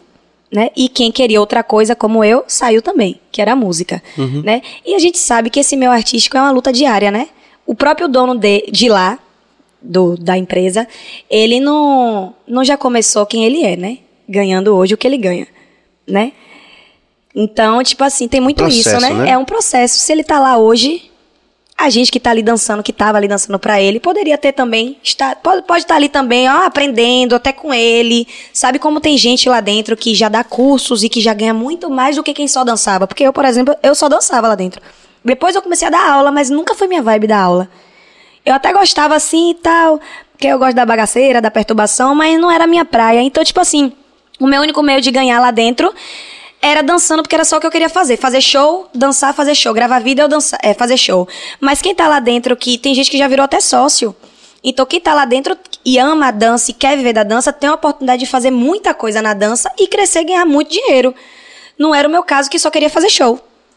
Entendeu? Entendi. É que nem na música. Se eu ficar só esperando aparecer clipe pra eu fazer na música e não for fazer um barzinho, não for fazer aquilo, tocar no aniversário, no casamento, no beco do bozó, eu não vou pra lugar nenhum. Então eu tenho que trabalhar. Todo, todo final de semana, ó, você tocar três, fazer três showzinhos em um dia, aí três, seis, nove. Sexta, sábado e domingo são nove shows. Você tira uma grana boa, velho. Que tem gente que não tira no mês. É verdade. Independente de não ser essas coisas todas, Sim, mas você tira um, um claro. dinheiro bom. É porque tem que deixar claro assim essa referência, né? Às vezes você pode ganhar, por exemplo, mais do que você precisa no momento, né? Aí, de repente, para alguém pode ser pouco, Exatamente. mas você tem o seu sustento ali tá, e tem um objetivo e tá investindo, né? Tempo, energia numa onda que vai crescer lá na frente. E é isso, como eu falei do negócio de ganhar dinheiro na- no fit dance, por quê que, eu- é, que hoje eu, eu digo que eu ganho mais? Porque no fit dance eu tava só focada nisso, do show e de gravar. Hoje em dia eu posso fazer tudo que eu quiser usando o meu Instagram. E lá eu não podia, eu só podia fechar os trabalhos que a empresa fechava, porque isso é Sim. normal de qualquer empresa. A partir do momento que você fecha um contrato com a empresa, Sim. você tem que seguir as cláusulas. Você leu, você aceitou, entrou porque quis, né? É, o combinado não é caro Ninguém também, né? obrigou, então É. pronto. Então, é, como é que fala? Eu hoje eu posso usar do meu Instagram pra um artista chegar e falar assim, Nanda, cria uma coreografia aí e posta no seu Reels, no seu Reels, sei lá. Aí eu chego e falo, pro, ó, pra criar é um valor, pra eu postar é outro. O pacote é esse aqui. Hoje eu posso chegar, o cara do marketing, Nanda, divulga aí meu marketing, não sei o quê. Eu vou, obviamente, ver, verificar, né, se presta, porque não dá pra Sim, divulgar tudo, né? tudo, Tem coisas que hoje em dia mesmo teve uma época na pandemia que tava uma febre em marketing digital, eu tava divulgando o tempo todo um diferente porque eu tava precisando de dinheiro, gente, a verdade era essa. Mas tipo E era um assim, tempo difícil, né? Tava muito difícil. E a- hoje em dia eu nem pego mais, as pessoas procuram, eu falo: "Não, não, não quero". Não, não quero. Inclusive minha assessoria sou eu mesma, pra quem não sabe. A galera fala comigo e nem sabe. Ó, tá aí todo dizendo a verdade aqui agora, não tem problema não. Lascou, que agora vai ser um monte de mensagem. Oh, meu Deus. Mas aí você, Mas é então, você isso. faz uma, uma seleção hoje e você pode divulgar qualquer marca que você acha que é interessante, que tem a ver. Isso, eu não me prendo a nenhuma. Entendi. Só se quiser fechar um contrato caro. Entendi. Aí eu me prendo. Claro. Mas esse negócio de. Mas qualquer pessoa, por exemplo, Exclusividade, não. qualquer pessoa que tiver uma marca que, que você julgar que é interessante, ela pode Sim. divulgar Sim, com sim. você. É tipo. Pode. É tipo. Eu, eu mando, É né? caro isso hoje. Não, não, eu não. eu- é porque, tipo assim, fora de Salvador você é mais valorizado do que aqui em Salvador. Hum, aqui em Salvador a galera é, tem de muito, tem muito, mas paga pouco. Então, tipo assim, você vai pra fora e você ganha o do mês todo aqui. Que você ganha aqui. Entendeu? Pegando muitos. É tipo isso, eu faço um. Eu vou dar um exemplo. Vai, aqui em Salvador, um clipe pra eu participar, a média que eu cobro assim, 600 reais. Eu fui pra um clipe. Onde foi, meu Deus? Cuiabá. Cuiabá? Não lembro. Um clipe que eu fui. Pagaram minha passagem de avião de ida e volta. Ainda pagaram pro meu maquiador ir comigo, de ida e volta. Minha alimentação, fiquei lá três dias. Minha alimentação, né? Fiquei dois e voltei no terceiro dia. Minha alimentação de todos os dias. É, cheguei lá, só fiz dançar no clipe, fazer umas cenas. E eu ganhei, tipo assim, 4 mil reais. Pra fazer, pra fazer um clipe, tipo, fora. Então, é muito valorizado. As pessoas te veem, as pessoas de fora falam assim, nossa, Nanda que vem, não sei o que. Você chega lá, o povo lhe idolatra. Aqui o povo já tá acostumado a lhe ver no Iguatemi, Shopping da Bahia, Salvador Shopping. Você vai na hamburgueria, uh, tamo junto. Entendeu? Entendi. Na academia ali, todo mundo malha na mesma academia. Então o povo já não valoriza tanto. Tipo, eu tenho uns pacotes de provadores que eu faço. Teve uma época que eu parei de fazer, né? Que eu não fazia mais. Aí tem pacote de ensaio fotográfico, provadores, é, de clipe. É, antigamente, quando eu não tava fazendo show em bar, eu tava. Eu pegava todos os, os tipos de ensaio possíveis, assim, de fotos, né? Aí hoje em dia, como eu tô em outro nicho e eu tô já tendo um trabalho à parte, que é o a música, né? Que é, eu já não tô pegando aqueles ensaios mais assim, provador mais de lingerie, que eu pegava muito. Já tô evitando mais, sabe? Entendi. Tipo, se for pra eu pegar, É tem que ser uma- planejamento, né? É, tô tentando, sabe, me moldar em algumas coisas assim, pra, pra poder seguir no foco, né? Do que eu realmente Claro. quero agora. Porque Se fosse de fato assim, ai não, eu quero ser capa da Vogue, quero como cantora. Mas, tipo assim, modelo, modelo, aí eu ia pegar meu filho até pra tirar foto de cabeça pra baixo. Sim. Mas o foco não é esse, né? A gente sabe que não é esse, e é isso aí, estamos na luta. Eu quero saber qual é a hora que chega o hambúrguer. tô super ansiosa, tô super ansiosa aqui. Vamos para as interações aqui. Mário Pertinente. Eu gostei já do nick dele aqui. Como você ganha dinheiro no Instagram? Ui. E o Duda Espínola também, artista daqui da Bahia, hoje, hoje lá em Portugal, tá fazendo mestrado também na área dele. Nanda, já passou por alguma situação complicada de assédio no meio da dança? Se passou, como lidou? Com a situação? Já, já. Já passei sim, inclusive foi um show. Na época, no, na época do Fit Dance, inclusive, a gente tava no. Foi alguma cidade aí. Como era, meu Deus, o nome? Ah, Special Clays. Era o nome do, do show, né? Special Clays. O que é Special Clays? Era tipo um aulão fit dance, não era um show fit dance, porque tem diferença, né?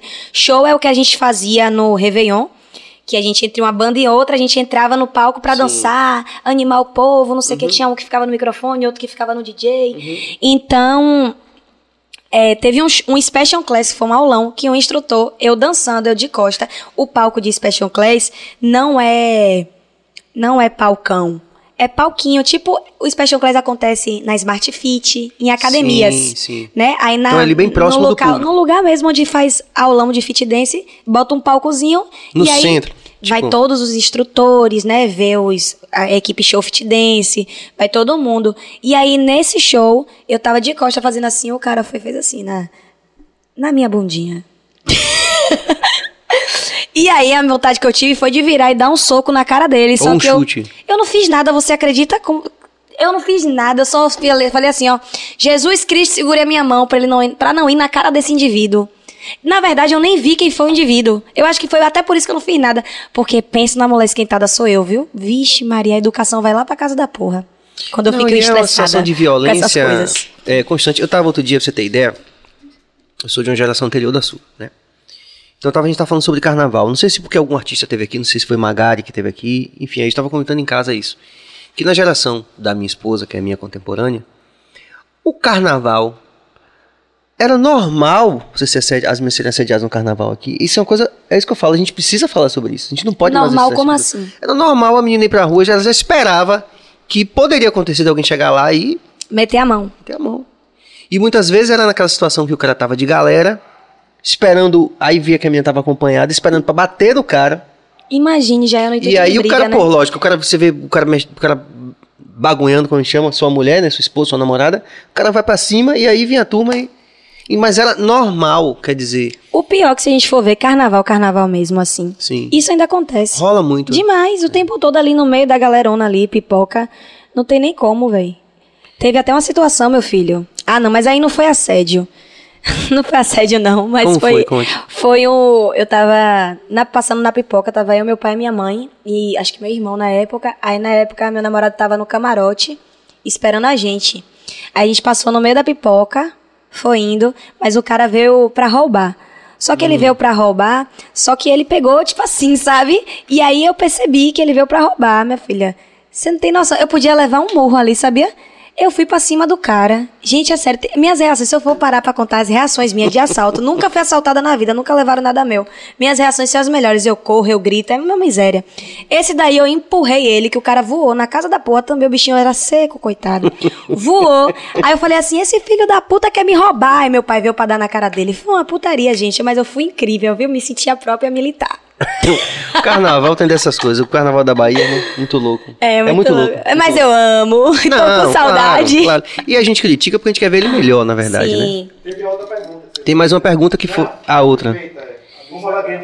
Ah, isso eu falei basicamente, né, no... Antes. an- Anteriormente eu não foquei muito, mas é isso, eu ganho dinheiro no Instagram como? Quando a gente tem uma quantidade de seguidores, automaticamente os contratantes lhe procuram. Então eu ganho dinheiro fazendo o quê? Primeiramente, meus shows, finais de semana agora, né, que não é- era algo que não tinha antes, já é outra renda, né, que eu tenho, que já é certinho, que eu tenho alguns que são fixos, alguns bares fixos. Ganho dinheiro no meu Instagram, tudo que é postagem, gente, que eu faço. De- é, se você vê uma postagem no meu Instagram e tá lá uma- o arroba da loja marcado, foi um dinheiro que eu ganhei. Entendeu? Tenho provadores mensais, eu tenho quatro provadores mensais. Né, que eu faço uma vez por semana. São quatro provadores no mês, porque o mês tem quatro semanas. Então, tipo assim, eu ganho praticamente um salário de cada provador. Né? Eu fecho um pacote e aí eu, é tipo, cada provador eu faço oito looks, chego lá, faço oito looks, oito fotos e faço uma dancinha. Pronto. Toda semana. Então, tipo assim, eu tenho minha quarta, minha sexta, minha segunda, é, pelo menos uma horinha do meu dia nesses provadores comprometidas. E tem fora os provadores à la carte, né? Que outras lojas chamam, não fecha mensal, mas fecha do dia. Aí tem Sim. provador, aí tem ensaios, aí aparece clipes pra eu dançar. Aí eu cobro o valor do clipe. Pronto, pra eu participar isso. Aí quando o clipe sai, o contratante fala: Nanda, quanto é pra divulgar? Aí pra eu divulgar já é outro valor. Grana. Uhum. Entendeu? Então, eu ganho no meu Instagram dessa forma, porque o, o, o que faz o, o Instagram dar dinheiro é o que você tem de seguidor. Porque se eu tivesse dois mil seguidores, como eu tinha antigamente, eu não ia ganhar dinheiro com o Instagram, eu ia trabalhar como eu trabalhava fixo. Entendeu? Em qualquer lugar aí que desse pra trabalhar e pronto. É isso dessa forma que eu ganho. É, então, super respondeu, né? Vamos lá. Mais alguma interação, Cabas?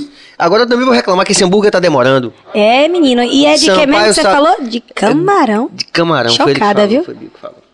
Então deixa eu aproveitar para poder fazer o nosso merchan também, Cabas. Coloca aí nossas marcas aí também. É, a gente está aqui, enfim, um projeto valente do começo, mas a gente está tendo apoiadores muito importantes todos os dias, a gente tem que valorizar cada vez mais. Um deles é o Sampaio Sabores, que está chegando daqui a pouco o nosso hambúrguer gourmet. É, a Carpon também, que é uma das, das marcas que estão vestindo a gente também ocasionalmente, são grandes parceiros. Copo cheio também importante, que quando a galera do. Gosto. É, a gente veio tomar uma cervejinha aqui, eu tomei. Ah, é só cerveja, é? Eu comi água, não, vi várias, Veio tudo, várias né? paradas. Ah, cerveja eu Mas eu tomei não. várias servas aqui com os meninos de Ivete aqui com o, Quiser mandar um gin aí, tamo junto. com o quarteto percussivo aqui. É, o Sampaio Sabores, que está chegando daqui a pouco. Opa. É, o nosso Enzo Querino, que é o doutor Enzo Querino, nosso odontólogo. E a Zion também fazendo o nosso marketing digital. Além deles, a Soldila também. Que por acaso eu tô de Soldila hoje. Olha, ai, gente- amei essa blusa, É, cara. de fuder. Tem outra aí pra você tirar e me dar essa? Com certeza a Soldila vai te procurar. Amei. Minha cara, velho. É. Hoje eu tô aqui de De Fuder, Amei. que é da Soldila. Eu e Marcel também, que é o nosso segundo convidado da noite. Quando terminar aqui com a Nanda, o Marcel vai também. Tá errado isso aí, era pra eu estar de Soldila também. Não é? É. Gostei disso não. Sim. E a gente foi gravar hoje um visualizer, né? Que você tem clipe, mas hoje você tem visualizer também, então a gente foi na Barra gravar dois visualizer que foi. Um, um foi Marcel, que tá fazendo a turnê com o Peu Del Rey também pelo Brasil todo, logo, logo, né? Daqui a alguns meses. E já começou a Gente, eu divulgação. tô do lado de muita gente estourada. É. Tô chocada. E também o nosso visualizer que a gente está fazendo um, um, um, um featuring também do Marcel, da gente, né, do Adão Negro, e também do Nove, né, que é um, um rapper daqui de Salvador também, que é um cara super em alta hoje no país, está morando em São Paulo. E vamos a mais uma pergunta do Pertinente, é isso mesmo? Mário Pertinente, mais uma vez, obrigado pela participação. Você tem vontade de ficar forte como a esposa do Belo? Você acha aquele corpo bonito? Ô, gente, que engraçado. Sabe o que eu acho engraçado? Porque eu tô magrinha, né? Aí só por eu estar definida, o povo comenta assim: Eita, tá quase Graciane Barbosa. O povo comenta na minha foto, nunca na vida. Nunca na vida. Gente, nada contra quem gosta do biotipo dela. Se ela é feliz assim, Sim, parabéns pra parabéns. ela. Não gosto não, nem ficaria assim. Deus me livre. Eu tô... Gente, se eu tô emagrecendo, como é que eu vou ficar daquele tamanho? Jega daquele jeito. Um rabo que não tem mais tamanho, não. Deixa assim, bonitinho no lugar, feminino. Gosto assim, durinho, ó. Uh, tá ótimo. Jega, fica jega. Jega. Você acha que. Não, acho legal isso. Sabe o que eu acho engraçado? É que você fala, fica jega. É, fica Tipo assim, entendeu? É porque pra mim é um universo novo, né? Eu tô aprendendo, super aprendendo com todos os meus convidados. E com você aqui hoje eu tô aprendendo muito. É, ficar jega como ela, assim, é uma tendência também muito forte? Rapaz, eu acho que hoje não mais. Não mais. Atualmente não mais. Eu acho que a tendência é você ver que as meninas hoje tá mais modeletezinha, né? Aquela tendência mais feminina. Tanto que estão chapando toda a barriga, né? Na cirurgia da vida. Aí o povo só quer o quê? Não quer deixar de ter bunda, né? Aí o povo tira da barriga, bota lá na bunda a gordura, né? Bota na bunda. Acho que a tendência hoje tá mais assim, velho. Eu acho mais bonito. Acho mais bonito, feminino. E não deixa de ser gostosa. E quem quiser, que queira. Quem não quiser, que não queira. a Oxe, gente que tá ideia. fazendo um negócio, né? É, que nada. Oxe, que Mas, mas, Nanda, é muito louco, assim, porque É lógico que pô, a pessoa cuidar da saúde tem tudo isso que a gente já Sim, sabe, sim. né? E principalmente você sendo biomédica, então tem um aspecto da saúde. Opa! Glória a Deus, É. Senhor. Daqui a- só pra não perder esse raciocínio aqui, Peu. E aí, o que que acontece? É, mas durante um tempo teve muito essa coisa. E ela, inclusive, se tornou um ícone disso, né? De uma mulher que Um ficou ícone- jegona, tipo. É, e eu não sei como é que ela consegue manter por tantos anos, porque eu já tive tanta fase. Tanta fase. Seca, roliça, traçada, destraçada, tudo que você imaginar. mas tem hormônio, tem, tem, esse, É muita tem coisa esse, ali. esse excesso. É, que, muita coisa. Você tá que aconteceu, por exemplo, mim? com a Vanessa Ura. que- Assim, ali no caso dela, não foi negócio de hormônio, não, né? Sim. Ali ela fez. Como é o nome, meu Deus? Ela injetou. Uma parada é, sim. um negócio na perna lá. Mas ela era pra grandona poder- também, naturalmente jega, né? Exatamente, só que ela, ela era outra pegada, é. Não era tipo Graciane. Graciane é pegada jega competidora, né? Tô competindo aqui, vou, é musculosa. Ah, isso. A outra era tipo paniquete zona. Hum. Exatamente. Tipo assim, tem corpos, tem mulheres que são grandinhas assim, que eu acho bonito. Mas, tipo, acho que Graciane acho muito exagero, né? Mas Aqui é o trabalho dela. A gente tem que lembrar disso. Sim. Que ela mantém aquele corpo porque é daquilo que vem a renda dela Sim. né? Também. Ela é, tipo, personal. Eu não sei que porra ela é, velho. Eu não, fa- eu não sigo, eu não acompanho. Eu só sei Ah, quem não. ela é. Entendeu? Mas, tipo assim, eu não sei de fato o que, é que ela faz hoje, mas todo mundo fala que o corpo dela é por causa do trabalho dela. Que, tipo Tá. assim, que ela tem que manter. É porque ela faz, eu acho que, muita negócio de suplementos, propaganda, de marcas famosas Ah, de tá. suplemento. Muito esse negócio que tem que Entendi. manter aquele biotipo, entendeu? Mas não é um biotipo que eu ia querer pra mim, não. Deixa eu aqui magrinha, sabe por quê? Porque eu vou comer hambúrguer e não vai dar em nada, entendeu? Deixa aqui quieta. Esse é o momento esperado aqui. Nanda reclamou, viu, Peu? Reclamei mesmo, viu? Vou Mas puxar cadê esse dread. hambúrguer? É. O Sampaio Sabor faz sucesso com 100% dos nossos convidados. Inclusive, a única pauta fixa do programa é que você vai provar e você vai dizer pros os Se nossos... é bom, olha que eu falo a verdade? É. e a gente aproveita para agradecer mais uma vez a esse grande guerreiro que é o Peu, à frente do Sampaio Sabores, com toda a sua equipe. Obrigado, Peu. Viu? Muito importante esse apoio aí é, que você está dando aqui pro Bahia Cast, porque, como falei antes, a gente está só no começo. O céu é o limite. Para o alto e avante. Vamos que vamos. Obrigado, Peu. Cadê esse hambúrguer? Bill tá cuidando aí das honras? Ah, agora sim! Coisa boa, viu? Que rufem os tambores. Oba! Obrigado. Você toca uma música enquanto ela Pronto. É, mesmo porque eu vou comer depois, viu? Pelo Eu posso começar eu- abrindo meu negócio? Pode, você tem que comer porque é pra você a Deus. quiser. Tá quente, viu, gente? Já gostei. Guarde, por favor, Bill. Como Eu- é o nome desse aqui que trouxe pra mim? De camarão, é? Menino, nunca comi, viu? Na vida, hambúrguer de camarão. Deixa eu cheirar. Marcelo? Olha, primeira vez. Pronto, pra você ficar à vontade comendo, eu vou tocar uma música aqui, né?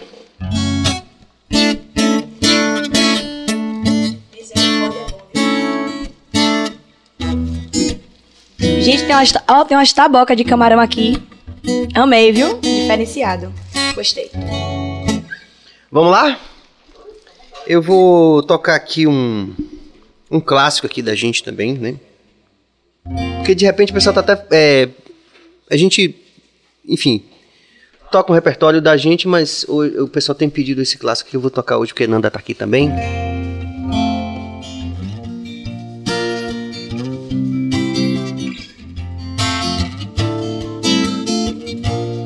Vai vendo aí, diretor.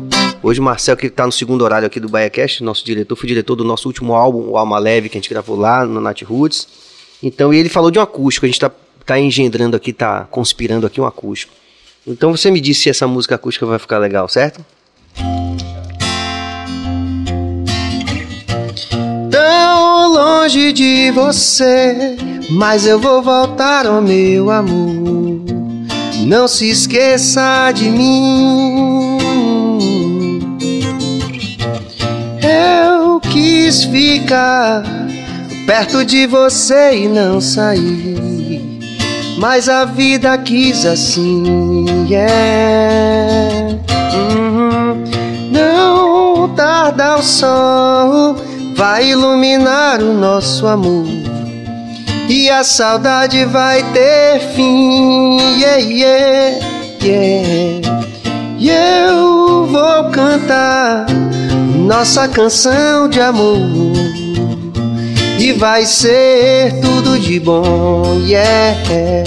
E a gente vai fazer um carnaval, uma alegria, amor sem fim.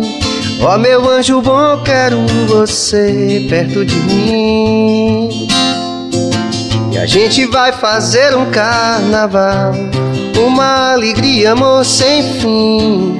Ó meu anjo bom, quero você perto de mim.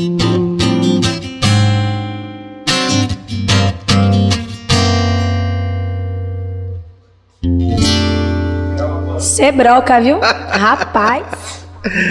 Ah, Eu vou até tomar uma agora. muito bom. Aí o produtorzão já tá ali, ó. Mapeando aí esse acústico. Que a gente nunca fez, velho, né? Devia ter realmente um álbum ou um DVD acústico. Acho que é uma ideia interessante. Vai ter, né? Pronto. Já falou com o Guima? Muito bom. É isso aí, rapaziada. Se você tá apoiando aí essa, tá achando legal essa ideia do Bahia Cast aí, já sabe, né? Se inscreva no canal, ativem o sino, deem like, compartilhem, comentem aqui. A noite tá muito legal, a gente tá se divertindo muito aqui. E me sigam no Instagram, viu? Pois é. E vamos Underline Nanda Batista. vamos. Muito legal, vamos que vamos. E aí, que tal? Diga aí. Sampaio Sabores. hambúrguer? É. Perfeito, uma delícia. Eu tô aqui guardando. Pronto. Guardando pra eu comer devagar, porque tá tão Massa. gostoso. Porque se eu comer aqui do jeito que eu tô querendo, filho, vai acabar, eu vou querer outro. Vamos a algumas perguntas aqui, as interações aqui com a rapaziada que tá seguindo Bahia Cash. Defeitos especiais aqui. Beatriz Oliveira, muito bom bate-papo, obrigado pela interação. Maria Alice de Carvalho Urpia, boa noite Bahia Cast, Serginho e convidada, boa sorte, obrigado Maria Alice. Arrasou.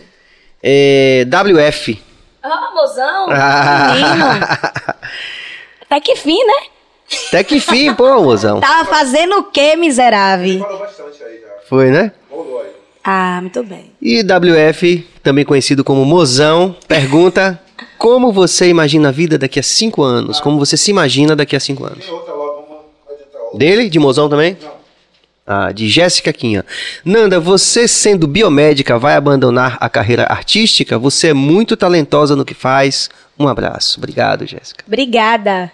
Jamais abandonar a carreira artística. Vou continuar lutando até conseguir. O primeiro dinheiro que eu pegar, eu também não vou abandonar minha carreira de biomédico. Eu só não vou exercer, mas eu vou abrir minha clínica em nome de Jesus, botar uma música pra cuidar e eu vou estar bem plena fazendo um monte de show aí, encantando esse Brasil em nome de Jesus. Glória a Deus, vamos que vamos. E é basicamente assim que eu me vejo daqui a cinco anos, né? Sim. Com minha clínica, já pra responder, com minha clínica, com minha carreira musical mais encaminhada do que tá hoje, né? Porque a gente nunca se sabe. Hoje, música é uma caixinha de surpresa, né? Hoje você tá começando, amanhã você estoura. Ou então, amanhã você tá começando e daqui a 10 anos só você estoura. Então, tipo assim, é uma caixinha de surpresa, né? Vamos Ah. trabalhar que agora é o que a gente tem que fazer mesmo. Sem dúvida. Nada, pode puxar o microfone pra vocês. Precisa. Verdade. E é isso, é porque é, a Casa de Deus tem muitas moradas. A gente tem exemplos de artistas, por exemplo, que como Lenine, que trabalhou 20 anos na Globo antes de se tornar um artista nacionalmente conhecido, né? E Pois você é, tem exemplos imagina. também de artistas que tipo começaram hoje que e aí amanhã já tinham se tornado, enfim. É isso. De qualquer forma, acho legal você falar. Você falou coisas muito legais hoje aqui que eu, eu Ai, que queria é, reforçar para quem tá vendo a gente e que vai ver a qualquer tempo. É que acreditar no trabalho, sabe? Isso, é que é muito legal, porque você é muito jovem, né? Tem, um tem vários talentos para várias áreas, mas de tudo que você falou aqui, em todo momento você estava exaltando essa coisa de você batalhar e de você é, correr atrás daquilo que você sonha, né? De- de que É, você... né? É não subir pra cabeça. Cara, isso é Trabalhar muito. muito e acabou, velho. Porque nesse meio, você sabe, você conviveu muito com artista e, com, com- Sim, e você sendo sim. uma celebridade também, né? E o que que acontece? A, a- a galera es- esquece meio esse chão, né? E meio que a gente vê muita gente patinando e que depois vai ao fundo justamente por causa Exatamente, disso. é né? o que eu sempre digo. Você pode até crescer, cresce, cresce, mas a queda, meu filho, é, É, uma vez só. Sem dúvida. É e é muito difícil, principalmente nessa época de cancelamento, você ter uma segunda chance, né? Ó, Quando você DJ faz, Ives. né, a gente tá vendo aí, pô, a Talento Carol Conká, o que aconteceu com a Carol Conká aí, né? Que tinha inclusive uma carreira, tem, porra, exatamente. vinha, né? É, exatamente. Então, isso é muito louco, porque a gente tem um compromisso, como você falou, a gente tem um compromisso com as pessoas que seguem E a essa gente, coisa aí que você falou até na estante mais cedo de espiri- espiritualidade, eu acredito muito nessas coisas assim, tipo, na lei do retorno. Às vezes, no caso de Javes mesmo aí, ele nem a queda dele nem foi por por causa daquele motivo, sabe? Tem todo um, um processo antes, sabe? Porque você sabe que ele já trabalhava ali com o Xande há muitos anos e ninguém sabia que ele era, mas ele sempre foi foda nisso que ele fazia, né? E aí do nada uma coisa assim que já aconteceu tantos casos, né? de- desses aí que não deu em nada assim, que passou, passaram pano, acabou, continua aí. E o dele foi só uma coisinha pra ele cair, tipo assim, de vez, de vez mesmo, mesmo. Então, eu acredito muito nessa coisa de espiritualidade, que eu acho que tudo é um vem de lá de trás, sabe? É um processo que Deus ele sabe a hora de dar e de tirar. Essa é a realidade, entendeu? Eu acredito muito Que nisso. legal, cara, que legal. Que conversa massa aqui, viu? Porra, muito legal. É, Luan Coutinho também. Essa Nanda é sucesso. Obrigada. Lilian Paula também sempre presente. A gente agradece aí esse apoio. Nanda, cante mais um pouquinho pra gente. Eita peste. a gente Muito canta. Muito legal. canta. Não sei se você preparou Quiser- mais alguma coisa se quiser, você sabe tocar axé? Aí o GD Eu Santana. puxo aí você vai, pega a nota. Você é barril. GD Santana também, muito obrigado. A gente vai fazer um carnaval, uma alegria sem fim, coisa linda. Ó, muito tá vendo? obrigado. Falei de axé. É. Vamos, vamos cantar, Bill, mesmo? Vamos cantar mais coisa? Você não preparou mais nada? Pra... Pô, Nanda veio aqui. Eu puxo aí, meu filho. E a carnaval, bora Respondeu. essa. Cadê? não, já Respondi, respondeu, mozão, respondi. sim. Já respondeu. Respondi. Já, já respondeu, sim. Tá tudo certo. Mozão foi ótimo. Muito legal. E aí? Nan- tem? Duda, Nanda, você diz que pretende focar na carreira musical. Quais são seus planos nessa área? Lançar singles, clipes? Como pretende trilhar esse caminho? O melhor Obrigado. sou eu, míope aqui tentando ler e astigmatismo puro. então, é como eu falei aqui, né? eu te- o tempo todo, assim, no decorrer da, do podcast, eu tô falando um pouquinho. Tô aqui trabalhando, tô na luta, né? Trabalhando todos os dias. Pretendo não parar de trabalhar, porque eu acho que com o trabalho e sendo visto, as oportunidades vão acontecendo. Como eu comecei, de fato, a mostrar mais a música, surgiu a oportunidade de ir pra Goiânia, fazer um, uns singles, né? É, uns singles não, na verdade, fazer umas faixas de músicas já de outros artistas e com fé em Deus lançar uns singles aut- autorais também, né? Tudo pode acontecer. Então eu tô seguindo nessa linha, eu tô trabalhando, a oportunidade que tá surgindo, eu tô tô indo, pretendo obviamente clipe, essas coisas, eu acho que lá na frente, primeiro eu quero, sabe, eu acho que CD, essas coisas assim, lançar faixas, lançar uma- umas músicas assim no meu canal do YouTube, eu cantando com uma fotinha minha lá, pá, não sei o quê. Acho que essas coisas assim, aos poucos, pra depois vir um negócio de um clipe. Eu acho que até quando eu. Foi massa eu ter me lançado na época no, no funk e ter lançado um clipe, mas eu acho que foi tudo muito. Acho que o, funk, ele é muito antecipado. Eu acho que ele, ele pula muitas etapas que a pessoa deve seguir, sabe? Eu acho que é muito assim. Acho que deixa lá na frente, depois que eu lançar um CD, aí lançar uma música autoral, a música autoral for boa, valer a pena fazer um clipe, eu pegar, fazer um clipe, sabe? Então eu tô mais nessa linha. Quero seguir tudo que é relacionado à música, né? Quero aprender cada dia mais, é, estudar cada dia mais, né? Fono, aprender instrumentos também. Eu sei tocar violão, tenho uma base um pouquinho assim de pouquíssimo, muito pouco assim, né? Porque eu já, ô filho, com essa unha aqui, só pra você ter Está ideia. liberada por causa da unha aí. Só por isso senão eu toco mesmo. Agora você ia, meu filho, vê só a música antiga, porque é a música que eu toco tudo do tempo dos primórdios. É tipo assim. É tipo. É nossa, nossa pegada aqui, né? Graças a Deus. Então é sobre isso, né? Muito bom. Poxa, Nanda, eu, eu tenho tido assim muita sorte assim com meus convidados todos, né? Desde os mais renomados, né? Aos convidados que também são mais de, de nichos ali independentes e tal. Porque a gente, eu sempre fico no final, aliás, com muita frequência, né? No final fico é, com essa vontade de pedir a pessoa que se comprometa aqui em público a voltar uma outra vez quando, Oxe, quando você hora. lançar alguma coisa, né? Volto. É, o single, o clipe, o que CD, for, né? é. As portas estão abertas aqui, viu? Foi um Já papo, sei o caminho, não vou me perder mais. um papo muito interessante, muito legal, muito, muito divertido, né? Amei também. É, e É isso, em nome de toda a nossa equipe aqui, a gente agradece, né, a sua presença, a sua, a sua, Obrigada. a sua disponibilidade, a gentileza de ter vindo aqui, de acreditar no nosso projeto, né, de fortalecer com tantos Oxe, outros e artistas vamos que ainda conversar sobre música, viu? Todo mundo músico se lascou, vou encher o saco agora. vamos ficar mais em contato agora, porque a gente vai ter inclusive a feijoada do Bahia Cast, que vão, vão todos, todos os convidados vão, vão vai ser, um, imagine, o violão vai estar lá, daqui a pouco a Adelmo Casé vai vir cantar, Ai, que top. Magari vai vir cantar, daqui a pouco todos esses artistas que passaram por aqui, imagine, Massa vai demais. ser uma festa muito grande e Nanda com certeza vai estar lá com a gente. Vou mesmo. Então, em nome de, de toda a equipe, a gente agradece mesmo de coração. Eu que sou E- grata, obrigada, viu? Logo, logo, com fé em Deus, a gente vai estar junto fazendo alguma coisa na música. Amém. Em nome de Jesus. É isso aí, rapaziada. O nosso BaiaCast primeiro horário termina nesse momento aqui, mas a gente tá com essa novidade hoje, né? Porque o Marcel veio passar a semana aqui em Salvador. Nós gravamos, enfim, fizemos várias coisas e o Marcel vai hoje contar um pouco da história que nós já conhecemos, mas que, que muita gente não conhece, porque também é um grande profissional que dedicou sua vida à música e que é um empresário hoje, um artista é, de grande, de grande é, perspectiva de crescimento hoje no nosso país. Eu vejo ele certamente como um dos caras assim que logo logo vão estar aí bombando, né, no segmento dele também. E ele vai estar com a gente aqui nesse segundo podcast dessa noite que começa daqui a pouquinho. Então é isso, paz e luz. E daqui a Tamo pouco a gente está junto. de volta. Obrigado, Nanda. Valeu. Beijo.